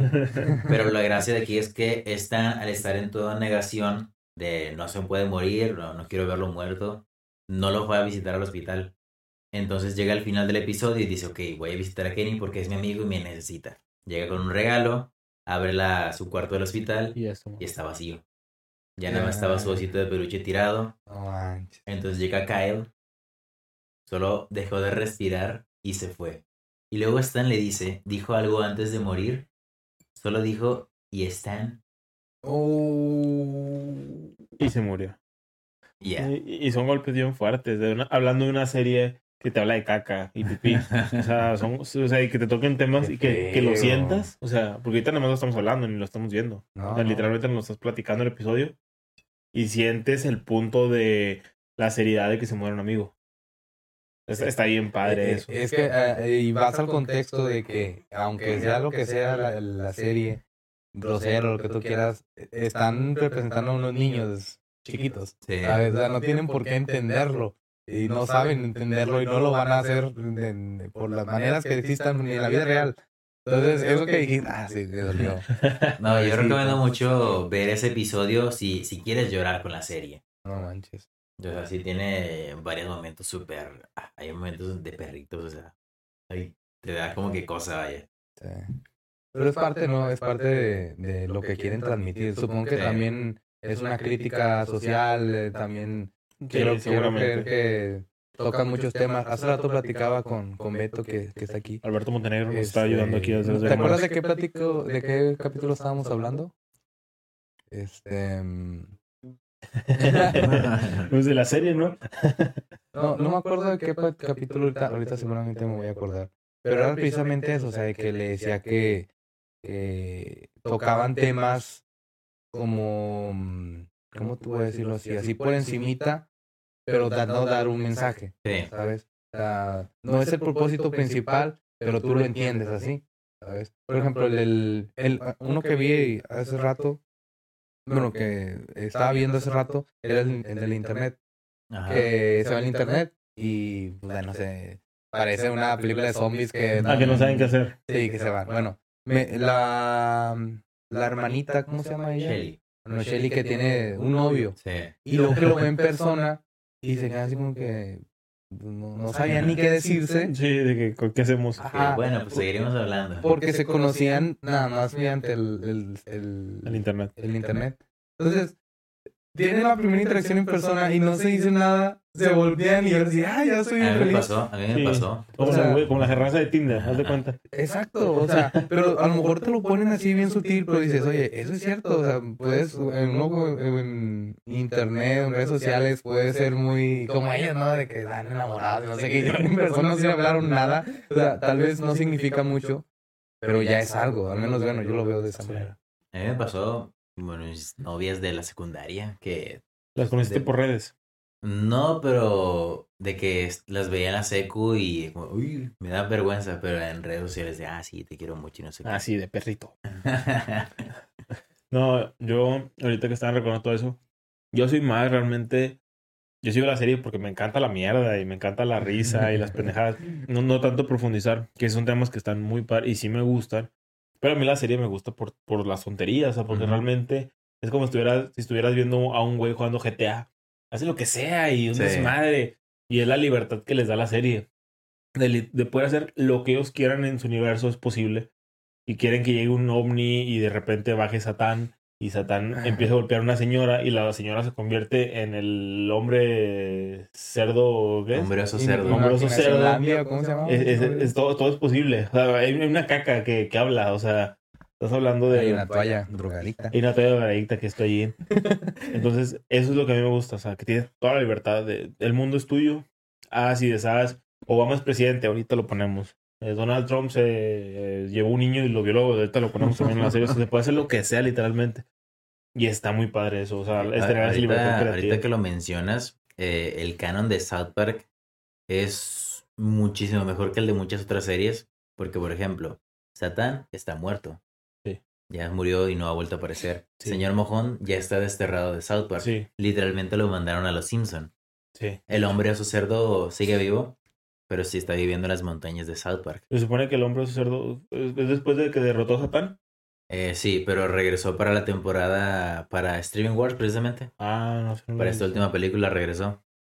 Yo porque la última vez que lo vi era eso, cuando se, se peleó con Satán, Eh, ganó el es, hombre una, cerdo. es una de las tramas más repetitivas de la serie. En la temporada 10, cuando debutó el personaje, pero nada más estaba contado por Al Gore, que era el, el que iba con una capita así. Súper en serio. Exactamente. Y luego salió en Imaginacionlandia, que es cuando aparece en el Pentágono. Ok. Y luego regresó para esa pelea con Satán. Y luego Sí. regresó ahora para Streaming Wars. Yo pensé que Satán le iba a dar más guerra al hombre cerdo. Esa pelea está inspirada en la película de Hulk de 2008. Sí, la, la que pelea contra Abominación. Ajá. Está, es un calco toda la pelea, vaya. Y debe haber ganado Satán. De hecho, Satán es de los personajes que a mí más me gustan. ¿Cuál es tu personaje favorito? Chef. Chef. A mí me gusta Chef. Se nos fue. Sí, sí, sí, yo sé. Pero Chef, Chef Por los que no están. Cuando se cae del barranco y se empieza a cagar. Y no Eh, sigue vivo. Hay mucha gente que sigue pensando que va a regresar el personaje, Sí. pero ya está más muerto. Sí, que- estaba muerto que Martín. como Pero es que al final de ese episodio está la escena post créditos, por así decirlo, que aparece como Darth Vader, Darth Chef. Sí, sí. Y muchos se quedaron con esa idea. Pero pues hasta ahí llegó, ¿no? O sea, fue una escena. que- Eh, es que estaba como que, uh, regresará algún día. Pero esto es porque el actor se llama Isaac Hayes, vamos a abreviarlo a Isaac. El vato tenía problemas de derrames cerebrales. Entonces empezó a Ay. perder la memoria y él pertenecía a la iglesia de la cienciología. Y la iglesia no le gustó que South Park hiciera un episodio burlándose de su religión, Sí, vaya. claro. Entonces, hay rumores por ahí de que la iglesia hizo que Isaac renunciara a la serie, pero como él iba perdiendo la memoria, él nunca se enteró. Para él fue como que, pues, yo nunca me llamaron. Ah, ok. Y de ahí sale el episodio de Chef porque había entrevistas donde el vato defendía la serie, pero luego otras donde decía, no, me ofendió y no sé qué. Ok, Que sí. parece como que le estaban diciendo qué decir para no O sé. sea, vaya, mataron al personaje como por... Que digamos que la iglesia tenía amenazado al actor de voz para que No no se, volviera. no se desvelara el secreto que hay con toda la iglesia. A ver si no nos caen ahorita por hablar de esto, pero... No, pero me refiero a que lo- el- los mismos productores la mataron, o sea, de que bueno, pues ya ni modo. Sí, lo mataron porque ellos les molestó la- las, las cosas que dijo en entrevistas de que estaba siendo muy hipócrita y no sé qué. Claro, sí, Porque South Park se ha burlado de muchísimas religiones y, Y nunca se han quejado. o y, sea, y el mismo actor nunca había dicho nada, pero se burlaron de la tuya y entonces, ah, mágicamente. Ah, resulta-. Y, y tú que estás en, en el 100% en el tema, ¿qué tanto has visto todo esto de las funaciones y todo eso en South Park? Yo siento que no es, South Park no puede ser funado. funado. Es que mucha gente no lo sabe o no se da cuenta, pero South Park es una de las series más progresistas de la historia de la animación. Literalmente desde la primera temporada, en 1997, ya hablaban de la homosexualidad, el racismo, etcétera. Y son temas que ahorita dices, no, o sea, hasta ahorita ya está resurgiendo el tema, pero no, ellos desde el 97 ya hablaban de eso. Pues ya ves el maestro que... El señor Garrison, se me la risa. el cambio de sexo y todo, o sea, y mucha gente no lo quiere admitir, o sea, no, es que se ve muy progre. Nada, mijo. El, mis- Siempre el ejemplo fue. el mismo Trey Parker dice en entrevistas, nosotros inventamos la, lo políticamente correcto. Sí. Sí, realmente digo, este, tocan muchos temas, eh, temas que a unos no les gustarán, a otros sí. Yo la verdad, pues casi siempre soy muy abiertamente y no, no me ofendo tan fácil. Entonces, todo este tema es como que, pues, te gusta tu piel, pero no te gusta recibir, que es la mayoría de las religiones. A ninguna religión le gusta que le digan, pero le gusta decirle a todos. Entonces, es algo que se ve muy aquí, tanto en la política, que se repite mucho en el fútbol. eh, fanáticos que no, yo sí digo, pero no me digas porque me enojo. Entonces, son cositas que, eh, dentro de muchos temas, que la, la serie aborda en la vida real y crea mucha polémica y eso hace que la serie pues, siga siendo así de buena. Los musulmanes son los únicos que han logrado eh, censurar South Park. Ah, sí. Porque, bueno, esta es una Historia una, una muy, en sus ojos, en los hijos. muy deep, porque en la temporada 5 ellos sacaron un capítulo que se llama Super Mejores Amigos. Ujú. Mejores Amigos por siempre. No, Super Mejores Amigos. El de Mejores Amigos es otro. Ella, en ese sale como, no sé cómo se llama, son como los amigos de la justicia de DC, que está, bueno, salen ellos y está Jesús, Buda, eh, Mohammed, que es el profeta musulmán, Sí. y aparece como si nada peleando contra David Blaine, que es un mago sí, sí, sí, quiere. y aquí no hubo problema. Luego sale la temporada 10, que son los episodios de Padre de Familia. Ujú. No sé si se acuerdan que sale Padre de Familia en South Park. Se llama la Cartoon Wars parte 1 y parte 2, temporada 10. Y luego sale la temporada 14 con los episodios 200 y 201 que habla de la censura y nuevamente menciona al profeta. Sí. Que en Padre, el episodio de de Familia tenía la gracia de que Padre Familia va a emitir la imagen del profeta y no tienen miedo de nada. En este episodio, la parte 2 de Cartoon Wars, la parte final del capítulo se supone que sale la escena de Padre de Familia con Mohammed. Que, uh, oye, apareció Mohammed y no fue ofensivo. Pues deberíamos dejar de tener este estigma de que van a mencionar al profeta, es ofensivo. Pero en la pantalla del espectador, en lugar de que se lea esta imagen, salía Comedy Central se ha rehusado a mostrar la imagen del profeta por los extremistas musulmanes. No manches, Y a ese mucho- grado. Y muchos piensan que ah, era el chiste del episodio, pero no, eso fue Real. censura real. Es una escena que ahorita se considera Lost Media, vaya, porque pues no se ha mostrado la escena real. Pero sale 200 y 201 de la temporada 14 y vuelven a tocar el tema del profeta. Sale el episodio 200 y los musulmanes literalmente, pues de que, oye, pues sabemos dónde viven y si emiten este episodio van a acabar como Theo Van Gogh, que fue un descendiente de Van Gogh, que en vía pública le cortaron la cabeza por andar haciendo un documental que hablaba sobre el maltrato a las mujeres allá en pues, No los manches. musulmanes, vaya.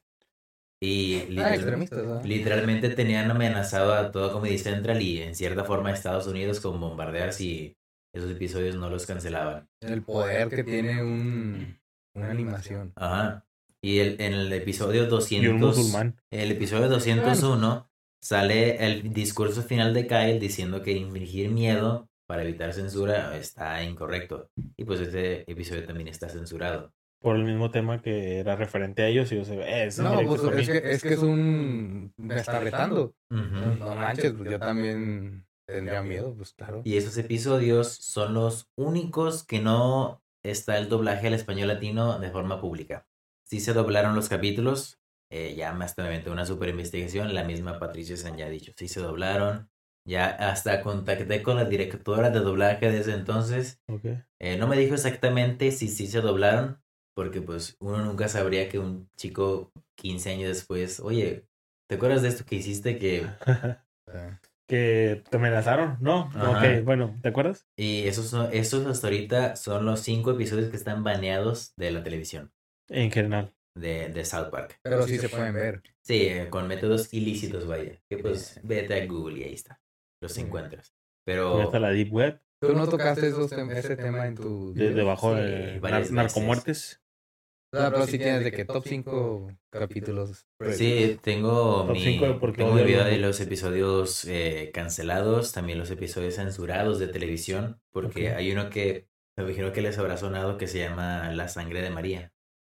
Que trata de que una estatua de la Virgen Sí, está sangrando. Ajá, sí, sí, sí. Ese episodio fue muy, muy polémico y lo, lo terminaron censurando de televisión por mucho tiempo. Ese y también el, el de la cienciología, del tema de Chef, lo censuraron porque Tom Cruise aparece en ese capítulo Ah, y dijo, no voy a estrenar mi película, que era la de Misión Imposible, no sé cuál. ¿Quién sabe cuál? Como la, la, de, la que estaba en emisión en el año 2006, me parece. la 2005, 3, 2006. tal vez la 3. No lo sé, pero era una de esas. Y pues Parker y Stone dijeron, ok, tenemos nuestro chiste, pero hay gente que sí quiere ver la película y pues... No le vamos a amargar. Sí. O sea, fue- fueron generosos con la gente, no por darle gusto a Tom Cruise, Ajá. sino por la gente. Oye, pero qué genio, ¿no? Los guionistas. eh, hasta eso, los escritores de South Park son los mismos creadores. Y eso es algo que no tienen los Simpson. Los Simpson desde no sé qué temporada el mismo creador ya no escribe nada. No, Sí, por que- eso, por que eso es era- Era Matthew, ¿cómo se llama? Matt. Groening. Matt Groening. Era, ese, bueno, es. Y todos los episodios de South Park ah, hasta la fecha han sido escritos por los creadores. Obviamente tienen... Es un equipo como de 10 personas que escriben los episodios. Sí, pero y ya la demás gente como pasa como a revisión, a filtros. Todo el equipo de South Park Digital Studios, que sea animadores, escritores, los creadores, etcétera, no sobrepasan las 200 personas.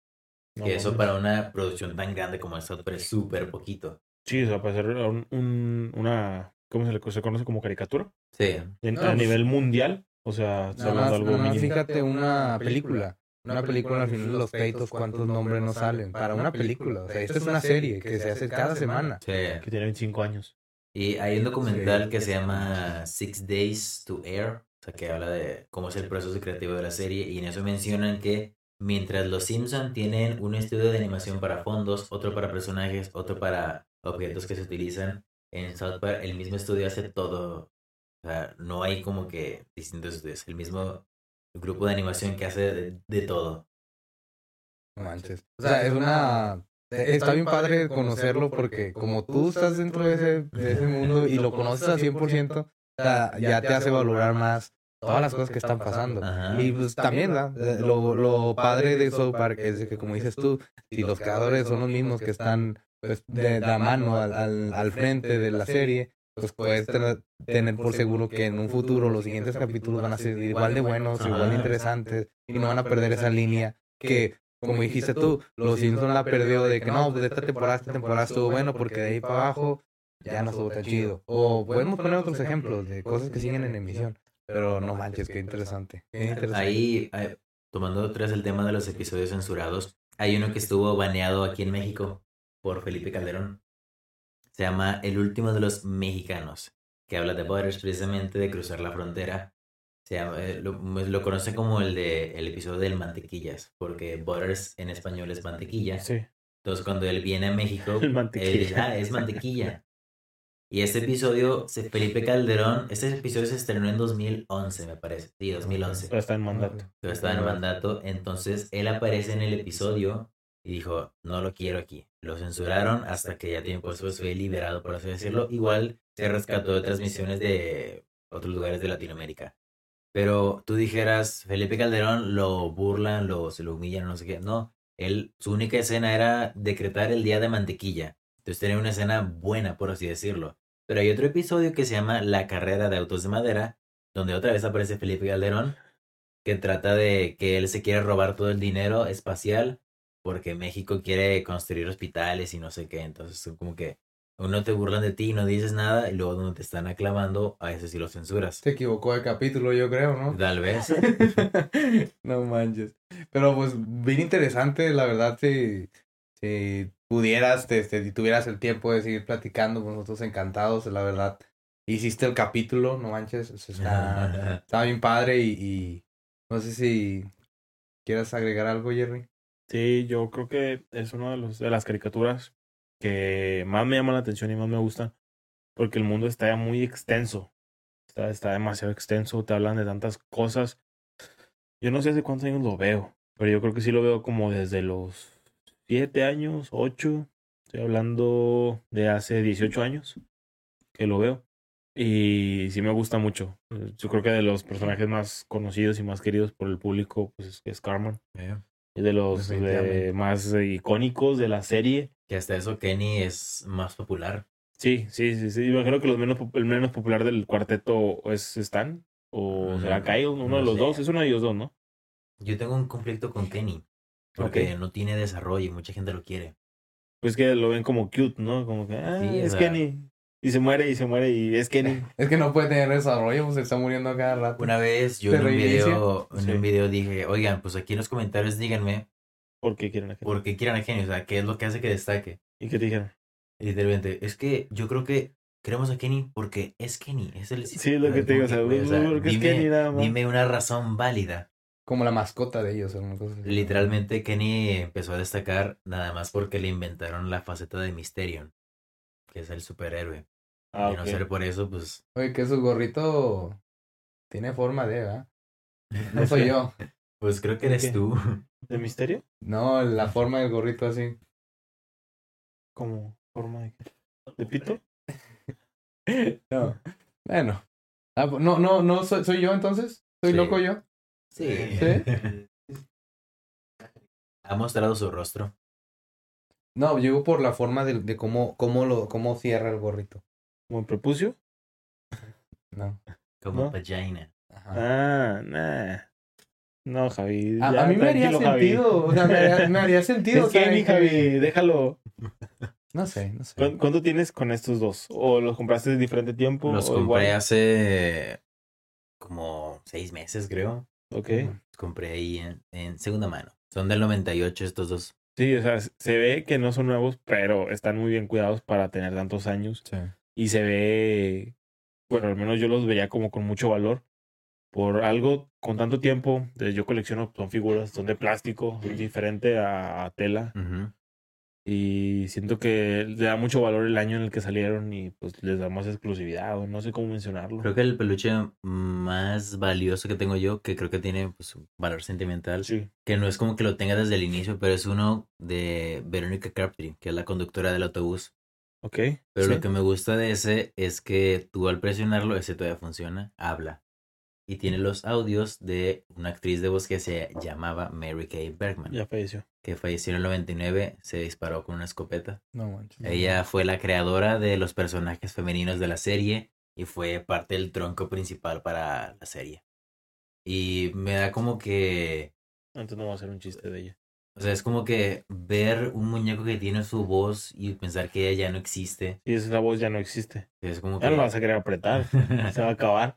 No, y esa es una actriz que tuvo muchos problemas de depresión y de hecho, eh, el, la única vez que South Park estuvo nominado a un premio Oscar fue por una canción que se llama Blame Canada. Y que participa. Ella, la, ella cantó la canción. Y como cuando se hizo la, la ceremonia de los Oscar, ella ya no, pues ya no estaba en el mundo. La cantó Robin Williams. No mames, imagínate que, que tú hagas una canción y te la cante Robbie Williams. Y que ganaron, perdieron. Se llevó el Oscar Phil Collins por Tarzán. Y qué buena canción también. Y, pero, o sea, ya estar nominado contra Tarzán. y, y, o sea, ser partícipe de los Oscar, bueno, ella no, pero su canción. Sí. Y lo gracioso aquí es que ellos dos acudieron a la ceremonia del Oscar con vestidos.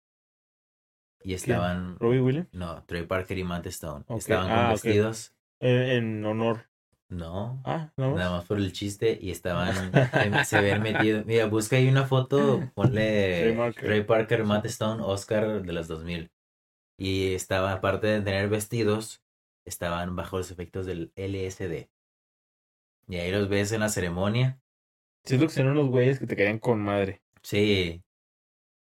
Mira, ahí búscalos, mira, ahí están. Mira, genialidad deben de tener para hacer lo que han hecho. Esos son. No manches. Ahí los ves en la ceremonia del Oscar. Yo la única vez que me he puesto vestido es porque le hicimos una broma a un amigo que no, no se casó y nos reímos de él. No se casó. Siempre no. No se casó y siempre no. el día, un año después de cuando iba a hacer su boda, Ese día. el, el día de su boda tentativo, nos pusimos un, bueno, yo me puse un vestido de, de- no era de novia, pero un vestido blanco y nos metimos a su casa cuando no estaba, llegó de sorpresa y pusimos eh, las canciones de boda y fuimos a reírnos de él. Creo que fue algo muy similar, fue algo muy South Park que me hubiera gustado. Tenemos los videos, no vamos a poner eso aquí, pero esto estuvo muy padre, ¿sabes? No se casen, banda. Sí, no, no se casen y si, y, y- y si se casen ustedes usen el vestido de son hombres, está más chido. Y si se casan, separación de bienes, nada de mancomunados. Sí, lo hizo un abogado. Exactamente. Eh, sí, es cierto. sí, Pues, sin olvidarlo. Sí. Hablan- Sí. hablando de bodas, eh, Trey Parker eh, ya tiene su segunda esposa. es una esposa. Y pues no, eso no creo que sea una, una la ha afectado en su vida, o sea, la serie, o sea, porque es una serie muy demandante, estoy hablando de uno por Pues semana. Nah. La serie, no se cuenta, por ejemplo, la temporada 25 son seis capítulos nada más. Ok. Fueron siete semanas en las que estuvieron trabajando en South Park. Siete semanas de episodios y luego la película que te pone que fueron tres meses de puro South Park.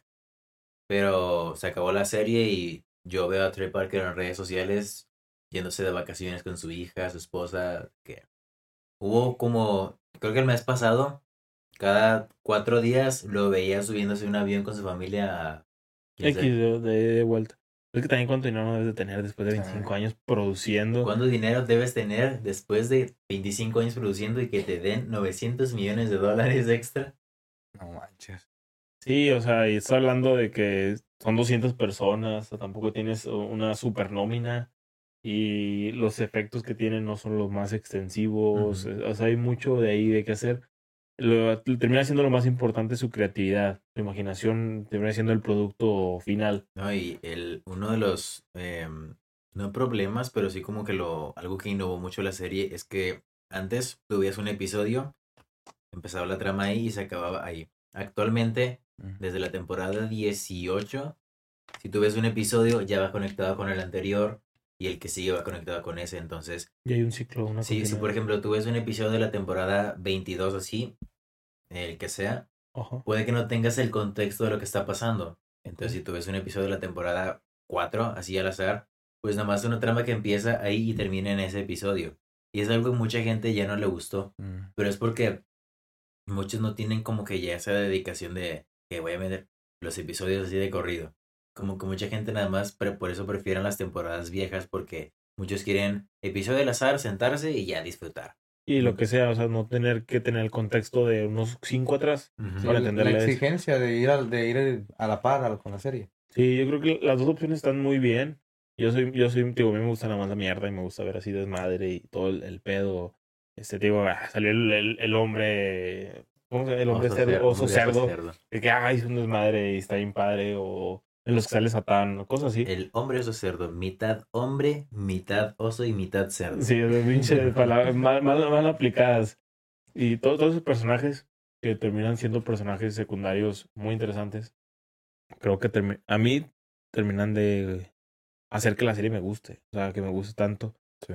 Digo, yo no tengo el conocimiento como para decírtelo tan detallado como tú, pero a mí me pones cualquier episodio y lo disfruto mucho. O sea, lo disfruto mucho y no es una serie que me aburra, no es una serie que... Hay, hay episodios que he visto demasiadas veces, a lo mejor uno, pero no he visto todos. Y no sé, siento que es algo que no... Tú, tú nos decías que sí tiene un fin pronosticado, Sí, pero yo no le vería un fin, o sea, como hay, puedes hablar del día a día, o sea, te puede dar serie para Bueno, hasta que tú quieras darle. Ya, ya han habido veces donde están a punto de cancelar la serie. De hecho, desde la segunda temporada. Pero es porque eh, se eh, el último episodio de la temporada 1 eh, habla sobre quién es el verdadero papá de Carmen. Que pues no tiene papá, muchos saben eso y pues estaba la duda. Sale este episodio y se queda en el cliffhanger que es de que, uh, ¿quién será el papá? Descubran el siguiente episodio. Se estrena la segunda temporada el primero de abril. Y nada. Eh, sale un episodio de Terrence y Phillip donde dice, ok, ahora la continuación del papá de Carmen. Pero veremos un episodio de Terrence y Phillip. Feliz Día de Tontos. Y es un episodio que no, No tiene manches. nada que ver con, con el episodio. Es un, es un spin-off de Canadá con Terrence y Phillip. Y Está bien botan esos güeyes. ponen. llegó tanto hate a, a Comedy Central que tuvieron que adelantar la producción del siguiente episodio porque la cereza de ahí el rating se fue para abajo toda la segunda temporada sumado a que en ese momento estaban em, con la producción de la película del 99 que bueno eh, una película tarda como un año en producción esta temporada la segunda no está al 100% escrita por ellos entonces como que es una temporada que como está medio rara Me- Medio estructurada, diferente. Ajá, y de ellos dicen que eso fue en el 98. Todavía para hasta el año 2005 todavía gente quejándose de lo que hicieron en la segunda temporada. Y ellos dijeron que si sacaran otra película, pero en el cine, será para finalizar la serie. Que Imaginacionlandia estaba pensada para salir en el cine. Pues es que se- tiene un chorro de personajes como, como para hacer una... No, y también venden superproducción. el DVD que se llama el, Director Scott, que viene con todas las escenas eliminadas. Y eh, iba a ser el final de la serie esa película, pero tenía tanto, tanto éxito la serie que dijeron, pues vamos a hacer los mejores episodios y no la vamos a sacar el cine. ¿Qué vio, raza? Perdón eh, por esa pequeña pausa, pero ya estamos de regreso Fallas en su técnicas. podcast. Unas pequeñas fallitas. Estamos Pero fuimos al baño para ver si nos dan un botón de YouTube. una fuga. Muy grande. Ayuda. Perdón, Jerry. Este... Oye, pues como ven, si ya empezamos con mi problema con... eh, sobre pues, lo que estamos platicando. No sé si quisieran empezar. Ah, bueno, tú quieres empezar con algún problema, que algo que no te guste. O sea, yo sé que eh, la llevas tatuada, o sea, está muy difícil. Que- como, es como una relación ya, Tengo que ir también otros. literalmente. Ah, sí. Pero que tú, tú algo que a ti te haga ruido o que te genere, o sea, es que esto no me gusta. Puede ser grandes o pequeños detalles, no tiene que ser todo un contexto de la trama.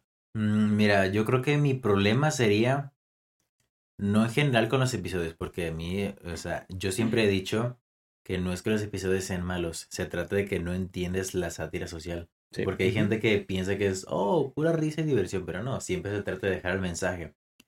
Yo creo que un problema que yo tengo con la serie, hablando lejos de los episodios, es que son demasiado misteriosos. Ok. Ahorita en cualquier momento puede salir una noticia y pues es totalmente inesperado. Yo creo que es un problema que tengo porque no es como que saca un anuncio de que, ah, tal día anunciamos tal cosa. No, es de repente me despierto y ya está el, el trailer de la nueva temporada y como que, ah, ¿qué, qué tengo que hacer ahora? Pero yo creo que el problema no es con South Park, yo creo que sí lo tendría más con el fandom. Ok. Que se alocan. Sí, que se enlocan, que se ponen a criticar la serie. No, es que ya decayó y no sé qué, y la madre, que esto, que el otro. Y yo siempre, no, nunca les voy a poder eh, abrir la mente a que, eh, amigo, la serie progresa, tú también tienes que hacerlo, mijo. Sí. Como todo. Sí, como Como todo. todo en la vida. Es que tal vez a lo mejor esos son ya los fans adultos, ¿no? Que empezaron así como tú y que pasa el tiempo y no, es que ya no es lo de antes, es que ya no... Hasta eso, los que más critican la serie son los niños. Bueno, también los niños. Yo siempre tengo el chiste de que Sí. siempre un morro de 14 años viendo mis videos o la serie y se pone a criticarla como si fuera el experto. Y yo nunca les voy a poder llegar porque yo tengo 24, un niño de 14, tenemos 10 años de diferencia. Mi mentalidad y la de él nunca van a poder conectar. Es, es que yo creo que va más por el hecho de que la gente grande creció con la serie y se acostumbró porque se fue desarrollando igual que la serie y va cambiando el personaje y pues como ya te gusta porque ya la estás viendo, te, te vas adaptando, o sea, parte por parte. Y en cambio los niños pues lo ven diferente, o sea, de repente ven uno un episodio súper cagado de risa y en otro muy serio y lo ven muy contrastante y a lo mejor por eso no les gusta. Yo, yo lo veo como cuando no tiene nada que ver, pero Imagínate que alguien, Es como un hot dog con nieve. ¿no? Algo bien al- alguien que empezó a jugar Fortnite en las primeras temporadas, Ok. que se fue adaptando a todas las nuevas mecánicas de que una cosa nueva por actualización, Sí, de poquito en y alguien que empieza a jugar eh, este año. Porque hay tantas mecánicas y de que, ¿cómo hago todo esto? Sí, este no es el mismo juego que me entregaste al principio y lo- no lo van a querer. O sea, es como, integrar. hay muchísimo choque. Entonces, ese sector que es el que llega así con todo atiborrado de nuevas mecánicas, que en este caso sería nuevas tramas, nuevos formatos, nuevos personajes, pues son unos que dicen, no, yo prefiero lo de antes. Ok. La- las- las tramas sencillas de que la trama empieza en el episodio y se acaba en ese mismo capítulo. Ok. Creo Sí, que yo- ese sería mi problema. Sí, yo, yo creo que sí comparto mucho ese, ese punto de vista y en general, digo, a mí me gusta mucho eh, South Park porque le tira a todos, o sea, y es de lo que trata, o sea, y no, no puedes quejarte, es, es como lo que ahorita mencionaba, eh, X gusto que tienes, no puedes quejarte si tú criticas el otro gusto y te lo critican a ti, pues tienes que ser recíproco o al menos saber tolerar si tú no vas a ser tolerante. Entonces, es algo que sí se ve mucho, y no, creo que no solo con ellos, pero entra mucho porque ellos parten aguas en muchos tipos de problemas políticos, sociales, que, lo, que los negros, que los pobres, que X, Y, o sea, tocan todos esos temas y la gente que se ve más afectada, estoy seguro que la gente que más critica. Entonces, pues la gente que... Es como cuando los comediantes mencionan, ah, hice un chiste de un paralítico y se cagó de risa. Sí, por- porque le vale madre, o sea, ya está acostumbrado a ese tipo de vida y no tiene... Si ya vas a ver la serie, ya sabes a qué le vas a tirar, si no, no la veas. Definitivamente no es no eres el público apto para ver ese tipo de series y no vas a entender el Literalmente contexto. al empezar la serie aparece el disclaimer. Ajá. Todos los capítulos. No, y eh, es- tiene todo el sentido, o sea, e- el hecho de que exista, o sea, porque no están inventando nada, o sea, no, es, no están diciendo que odies, o sea, es una problemática que existe. Es el mundo. En el problema, o sea, nada el más que está caricaturizado de una forma graciosa. Que no te gusta, oye, pues tampoco es culpa de ellos, o sea, No lo veas. Ajá. Eh, a, a mí, fíjate, el único problema que dio con Park, y ni siquiera es con ellos, es también más por mí, que no conozco mucho la cultura estadounidense. Entonces hay ciertos chistes Ah, que dicen, ah, qué gracioso, y tú estás como que, "Mm, sí, sí. ¿Sabes? Pero pues eso es por uno más, pues yo no vivo allá, hay muchos Sí. nombres o situaciones que pasaron y que, por ejemplo, que tú los platicas, pues o investigaste y conoces la serie y todo eso, pues a ti sí tú lo vas a entender, pero uno que, que no es este, eh, a ese grado, si hay chistes o hay cap- capítulos que veo y, y pues, no, no me dan risa por ese hecho. Pero pues, nada más es por eso, ¿no? Nada contra la serie. Y es un tema que ya hemos tocado anteriormente en cuestión de nosotros que hablamos de anime, es un choque cultural porque hay, Sí. hay personajes de anime que son graciosos para los japoneses, que a nosotros no nos causan gracia. No, es molesto, o al menos no, no. Y es en general, ah, estoy hablando de Latinoamérica, que es un personaje que no es muy querido por nosotros, pero en Japón genera mucha gracia o mucho, mucha risa. Entonces, pues hay diferentes culturales en tanto en, en anime, caricaturas que no son hechas aquí en México. Entonces, sí, es to- totalmente comprensible porque, pues bueno, son hechas allá, para público de allá, pero se exterioriza, pues porque estabas hablando del mundo. Ese es tu problema. ¿También? No, no, no. Ah, ok, ¿y el tuyo? explicado tu punto. Ah, ok. No, sí, exactamente eso. ¿Y el tuyo? No, digo, lo, mi- similar a lo de él, o sea, que la gente no entiende. O sea, mi problema es que la gente, así de fácil, se termina haciendo la santa y le pone el cuerno a su señor. O sea, no mames, señora, Sí. váyase para su casa y siga rezando lo que quiera rezar. Sí, no, y, y es importante también entender, y lo hemos dicho en otros capítulos pasados, en animes, películas, como tú quieras. Hay que entender que al final del día es una caricatura, una serie, como le quieras llamar, que si tiene mensaje o no, tú se lo vas a representar. A lo mejor la serie te va a decir, eh, te quiero dar a entender esto, pero yo nada más voy a reírme, ¿sabes? Y se acepta cuando es así y cuando no es así. Hasta la serie te lo dice al inicio. El programa se realizó. Entonces, Ujú. ahí te está avisando que va a estar feo. disclaimer. Si no quieres, no lo ves. Ajá. Ah, vaya, pero, pero hay gente que aún teniéndolo enfrente mm, se va a quejar, te va a decir algo, ¿sabes? Sí. Ese es el, problema. de la la basílica, gente, no señora, no gente. mames. Pero bueno, o sea, es parte de no. O sea, al, al final del día, ese es, ese es un problema típico de una serie grande, ¿no? Y, y grande, o sea, famosísima. No sé si va a existir algún otro tipo de software en la vida Mm. a ese grado. Pero pues son las repercusiones de ser tan famosos. O sea, pues, Sí. Entonces tienes, tienes que tenerte ese tipo de cosas. Señora, no mames, si no le gusta, váyase a la verga, no la vea. sí, definitivamente. Pues algo más La que quieran agregar. Jerry. ¿Algo más que quieras agregar? Mm, No, pues creo que nada, nada. Creo que abarqué gran terreno. Sí, pues digo, es difícil, ¿no? Yo- Nosotros hace rato, insisto, estábamos estudiando, bien- escuchando tu podcast, Sí. y te avientas un podcast por episodio, o sea, eh, está pesado, es, o sea, bajo ese contexto, todo el contenido que tienes, aventarlo aquí nada más en una, porque nosotros, por ejemplo, One Piece, que es un referente largo de anime, lo aventamos en varios episodios de, de podcast, porque es más digerible, o sea, porque dices, bueno, o sea, que por a el tiempo muchas también. cosas, no nos da, por ejemplo, ahorita tenemos grabando, no sé, como una hora y media, más o menos. Sí. Entonces dices, ¿cómo centras o cómo metes o cómo sabes qué meter aquí al podcast que tú digas, esto es lo que yo quiero que se sepa de South Park? Entonces, eso está también complicado, tener las mejores referencias y darlas y con fundamento. Sí. Y, y lo, lo, lo gracioso de- del podcast que yo hago es que mis dos amigos con los que grabo, ellos nunca han visto la serie. O sea, ven capítulo para grabar. El capítulo para ver el episodio. Pero está padre, ¿no? Sí. La retroalimentación debe estar entretenida, ¿no? Hay, hay cosas muy padres que yo a veces envidio de series que me gustan mucho y no me acuerdo quién, si lo escuché en una serie o se lo escuché a alguien. De, yo envidio a la gente que apenas va a ver algo que a mí me gusta mucho. por el sentimiento que te genera. La primera vez que ves a, no sé, la transformación de Gohan contra Cell, de que, ah, o sea, ese, ese feeling desde cero, o sea, porque, porque ahorita lo vuelves a ver y qué chido.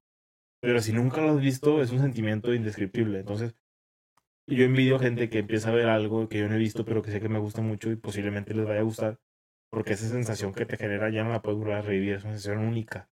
Entonces, está bien padre. Entonces, yo siento que tus amigos que lo están viendo, esa risa tan auténtica de algo que no saben que van a decir, esa sensación de misterio, no sé, algo de Kenny, o sea, de Carmen, o lo que sea. Y siempre Está están de chido. que, oye, David, explícame esto que pasó. Yo no lo entendí, ¿qué, qué significa? Ay, güey. Como que ellos me tienen como que, explícanos, a ver, si sabes mucho, explícanos. Pues es que eres una enciclopedia ya. Eres enciclopedia parteaguas de, del, del tema, No, pero está muy. Precisamente, hay veces donde eso que dices tú, hay cosas localísimas de Estados Unidos que obviamente no voy a saber. Claro. Que hay cosas que sí encuentras in- investigando, pero la, no la mayoría, pero sí una, una buena parte, pues no la encuentras. Sí. Y el contexto no, no lo vas a conocer porque no vives allá. O a lo mejor eres un artista que en algún momento fue famoso y ya no y... Me ha pasado ¿Sabes muchas veces que hay un episodio, mencionan a tal artista, entonces yo investigo, a ver, este artista eh, lo mencionaron porque, pero luego, en- no sé, en internet dice, mencionaron a este artista. Como que, güey, pero ¿por qué lo mencionaron? Entonces voy buscando la biografía del artista, qué hizo en esos años, qué hizo en esas fechas, para por, por qué lo pusieron y cuál fue el contexto en el que lo pusieron para ver si se adaptaba, por así decirlo. Y, y en el proceso de la búsqueda del chiste ya se perdió. Entonces, Hay un episodio, por ejemplo, creo que es el, es el de Halloween, de la primera temporada. Ahí está la mamá de Carmen poniendo adornos de Halloween.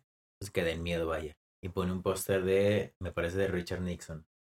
Y te pones a pensar, ¿por qué pones a Richard Nixon como alguien que da miedo? Y es porque en ese entonces el presidente está involucrado en muchos escándalos, entonces como que era una persona peligrosa, por así decirlo. Entonces es como que yo no sabría que el vato sí. tiene ese contexto hasta que lo investigas. ¿Por qué? Porque no soy de Estados Unidos. Sí. Sí, es lo que dice Jerry. Al final del día, el, el público de ellos era el estadounidense. Sí. Y, y, pues bueno, crecieron exponencialmente y se adaptaron a ese crecimiento y a- localizaron los chistes como lo que dices, Words para México y es, este, ¿cómo era? Mantequilla. Mantequilla, el mantequilla, cosas así, o salen japoneses, o los canadienses porque salen con la cara cortada. Mm, porque está el chiste mucho en, en Estados Unidos de que los canadienses son así. O sea, no es algo propio de South Park. Hay muchas series que se burlan de los canadienses. Ok, o sea, los, como diferentes, o... Mm, hay una que se llama How I Met Your Mother, que son live, Ajá, live sí. vaya. Y ahí se burlan de los canadienses por ser diferentes, por así decirlo. Bueno, sí, ok. Deadpool también. Sí, Todo el mundo-. Los estadounidenses siempre se burlan de los canadienses. ok. Sí, y eso, eso está padre, o sea, todos esos, esos detallitos, o sea, que ni siquiera a lo mejor tienen tanto contexto y a lo mejor, como dices tú, no lo mencionan en la serie, pero es un chiste de allá. Es- está muy padre conocerlo y conocerlos más fondos que al fin y al cabo alguien, tanto Javi como yo, que no seguimos la serie, Eh, al menos a mí me parece que esta plática está bien padre porque estás explicando un chorro de cosas. O sea, el simple hecho de decirnos, yo sabes que yo doblé esta película y posiblemente yo voy a ser un actor de doblaje, no sé hacia dónde me va a llevar mi carrera. Tengo mi canal que actualmente me va así y todo esto, o sea, está bien padre. Entonces empezamos a hablar de caca y pipí y, y, y- y- y, y el hombre oso cerdo, cosas así, no sé, o sea, porque a mí es lo que me gusta de la serie, pero darle más contexto y darle más profundidad a este podcast en esta grabación está muy chingón. Sí, la neta sí. Y digo, el, el hecho de estar con alguien que sepa a ese grado, sí, sí, hace más interesante el tema. Hace- lo, hace, lo hace más interesante. Por sí ya es divertido, ya es gracioso, ya sabes que vas a hablar de eso, ya sabes que va a haber momentos en los que te vas a caer de la risa por lo que está pasando. Sí. Pero si aún así aparte te haces esta retroalimenta- retroalimentación que tú nos diste, no manches, ya yo también ya me voy creyendo que sea un ¿verdad? claro que no, pero Vas a llegar a ligar, eh. Te voy a contar esto de South Park. Ya sé. Mira, vamos a ver este video ahí en video de YouTube. Pues mm, no sé queda más que decir, pero más que muchas gracias por venir. No, Realmente ustedes por la te la bañas, es- eres un erudito. No, y eres, a, y eres a toda madre, o sea, porque bien hay gente que sabe mucho y pues, no sé, no le interesa compartir esa información.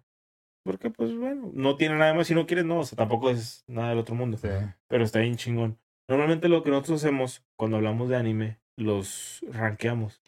Damos una puntuación del 0 al 10. Mm, Esta vez sería referente a caricaturas. Que tal vez no haya muchas referencias que puedas compatar o así. Comparar. eh, Rick comparar, Los ajá. Simpson, tal vez. Ajá, Ujú, o sea, sí. pero tú tendrías que rankear del 0 al 10 con la mejor caricatura que has visto en tu vida. No sé si esta lo sea. Es este, definitivamente. Entonces tú a, a- a South Park harías un 10.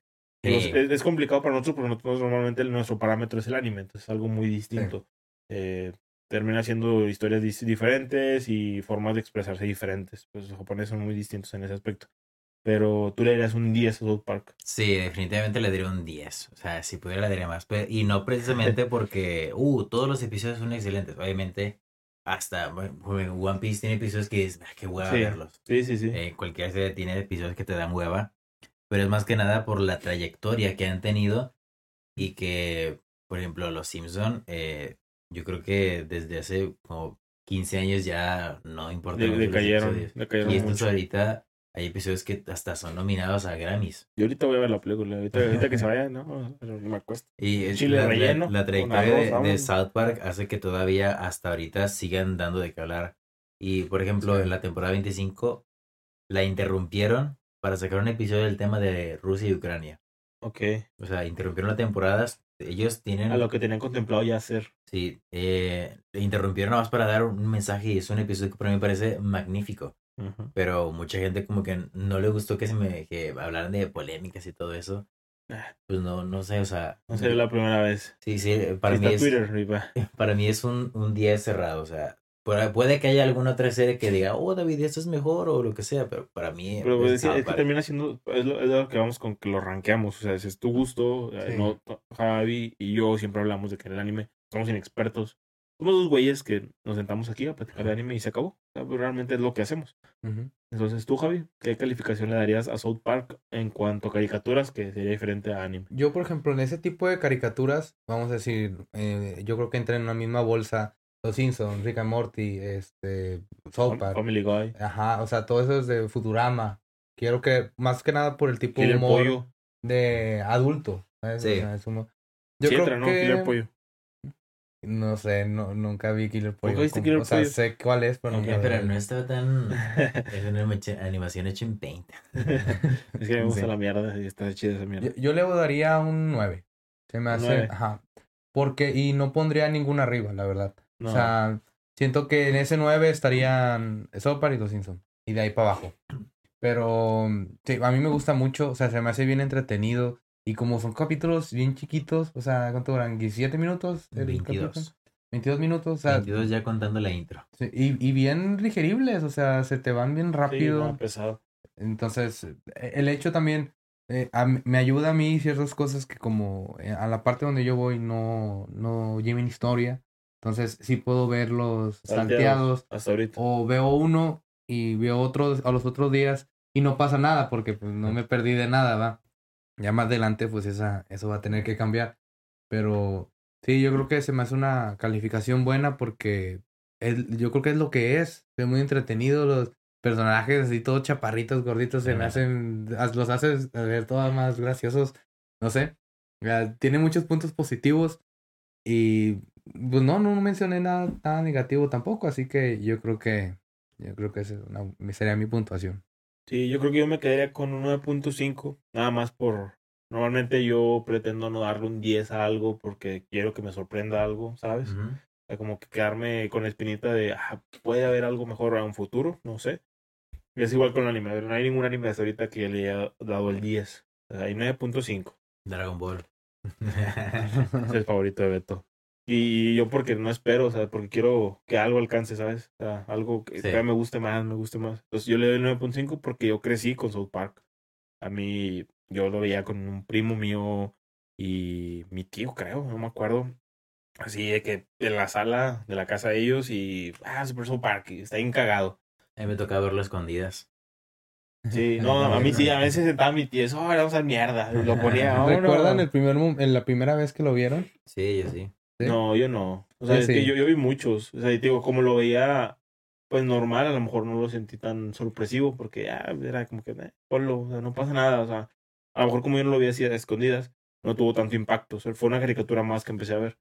Entonces, pero me acuerdo que me gustó y que siempre me ha gustado. Y por eso mismo yo creo que lo mantengo así, el 9.5 está... Está Ya tiene mucho tiempo así. El- ¿Cómo estuvo esa vez?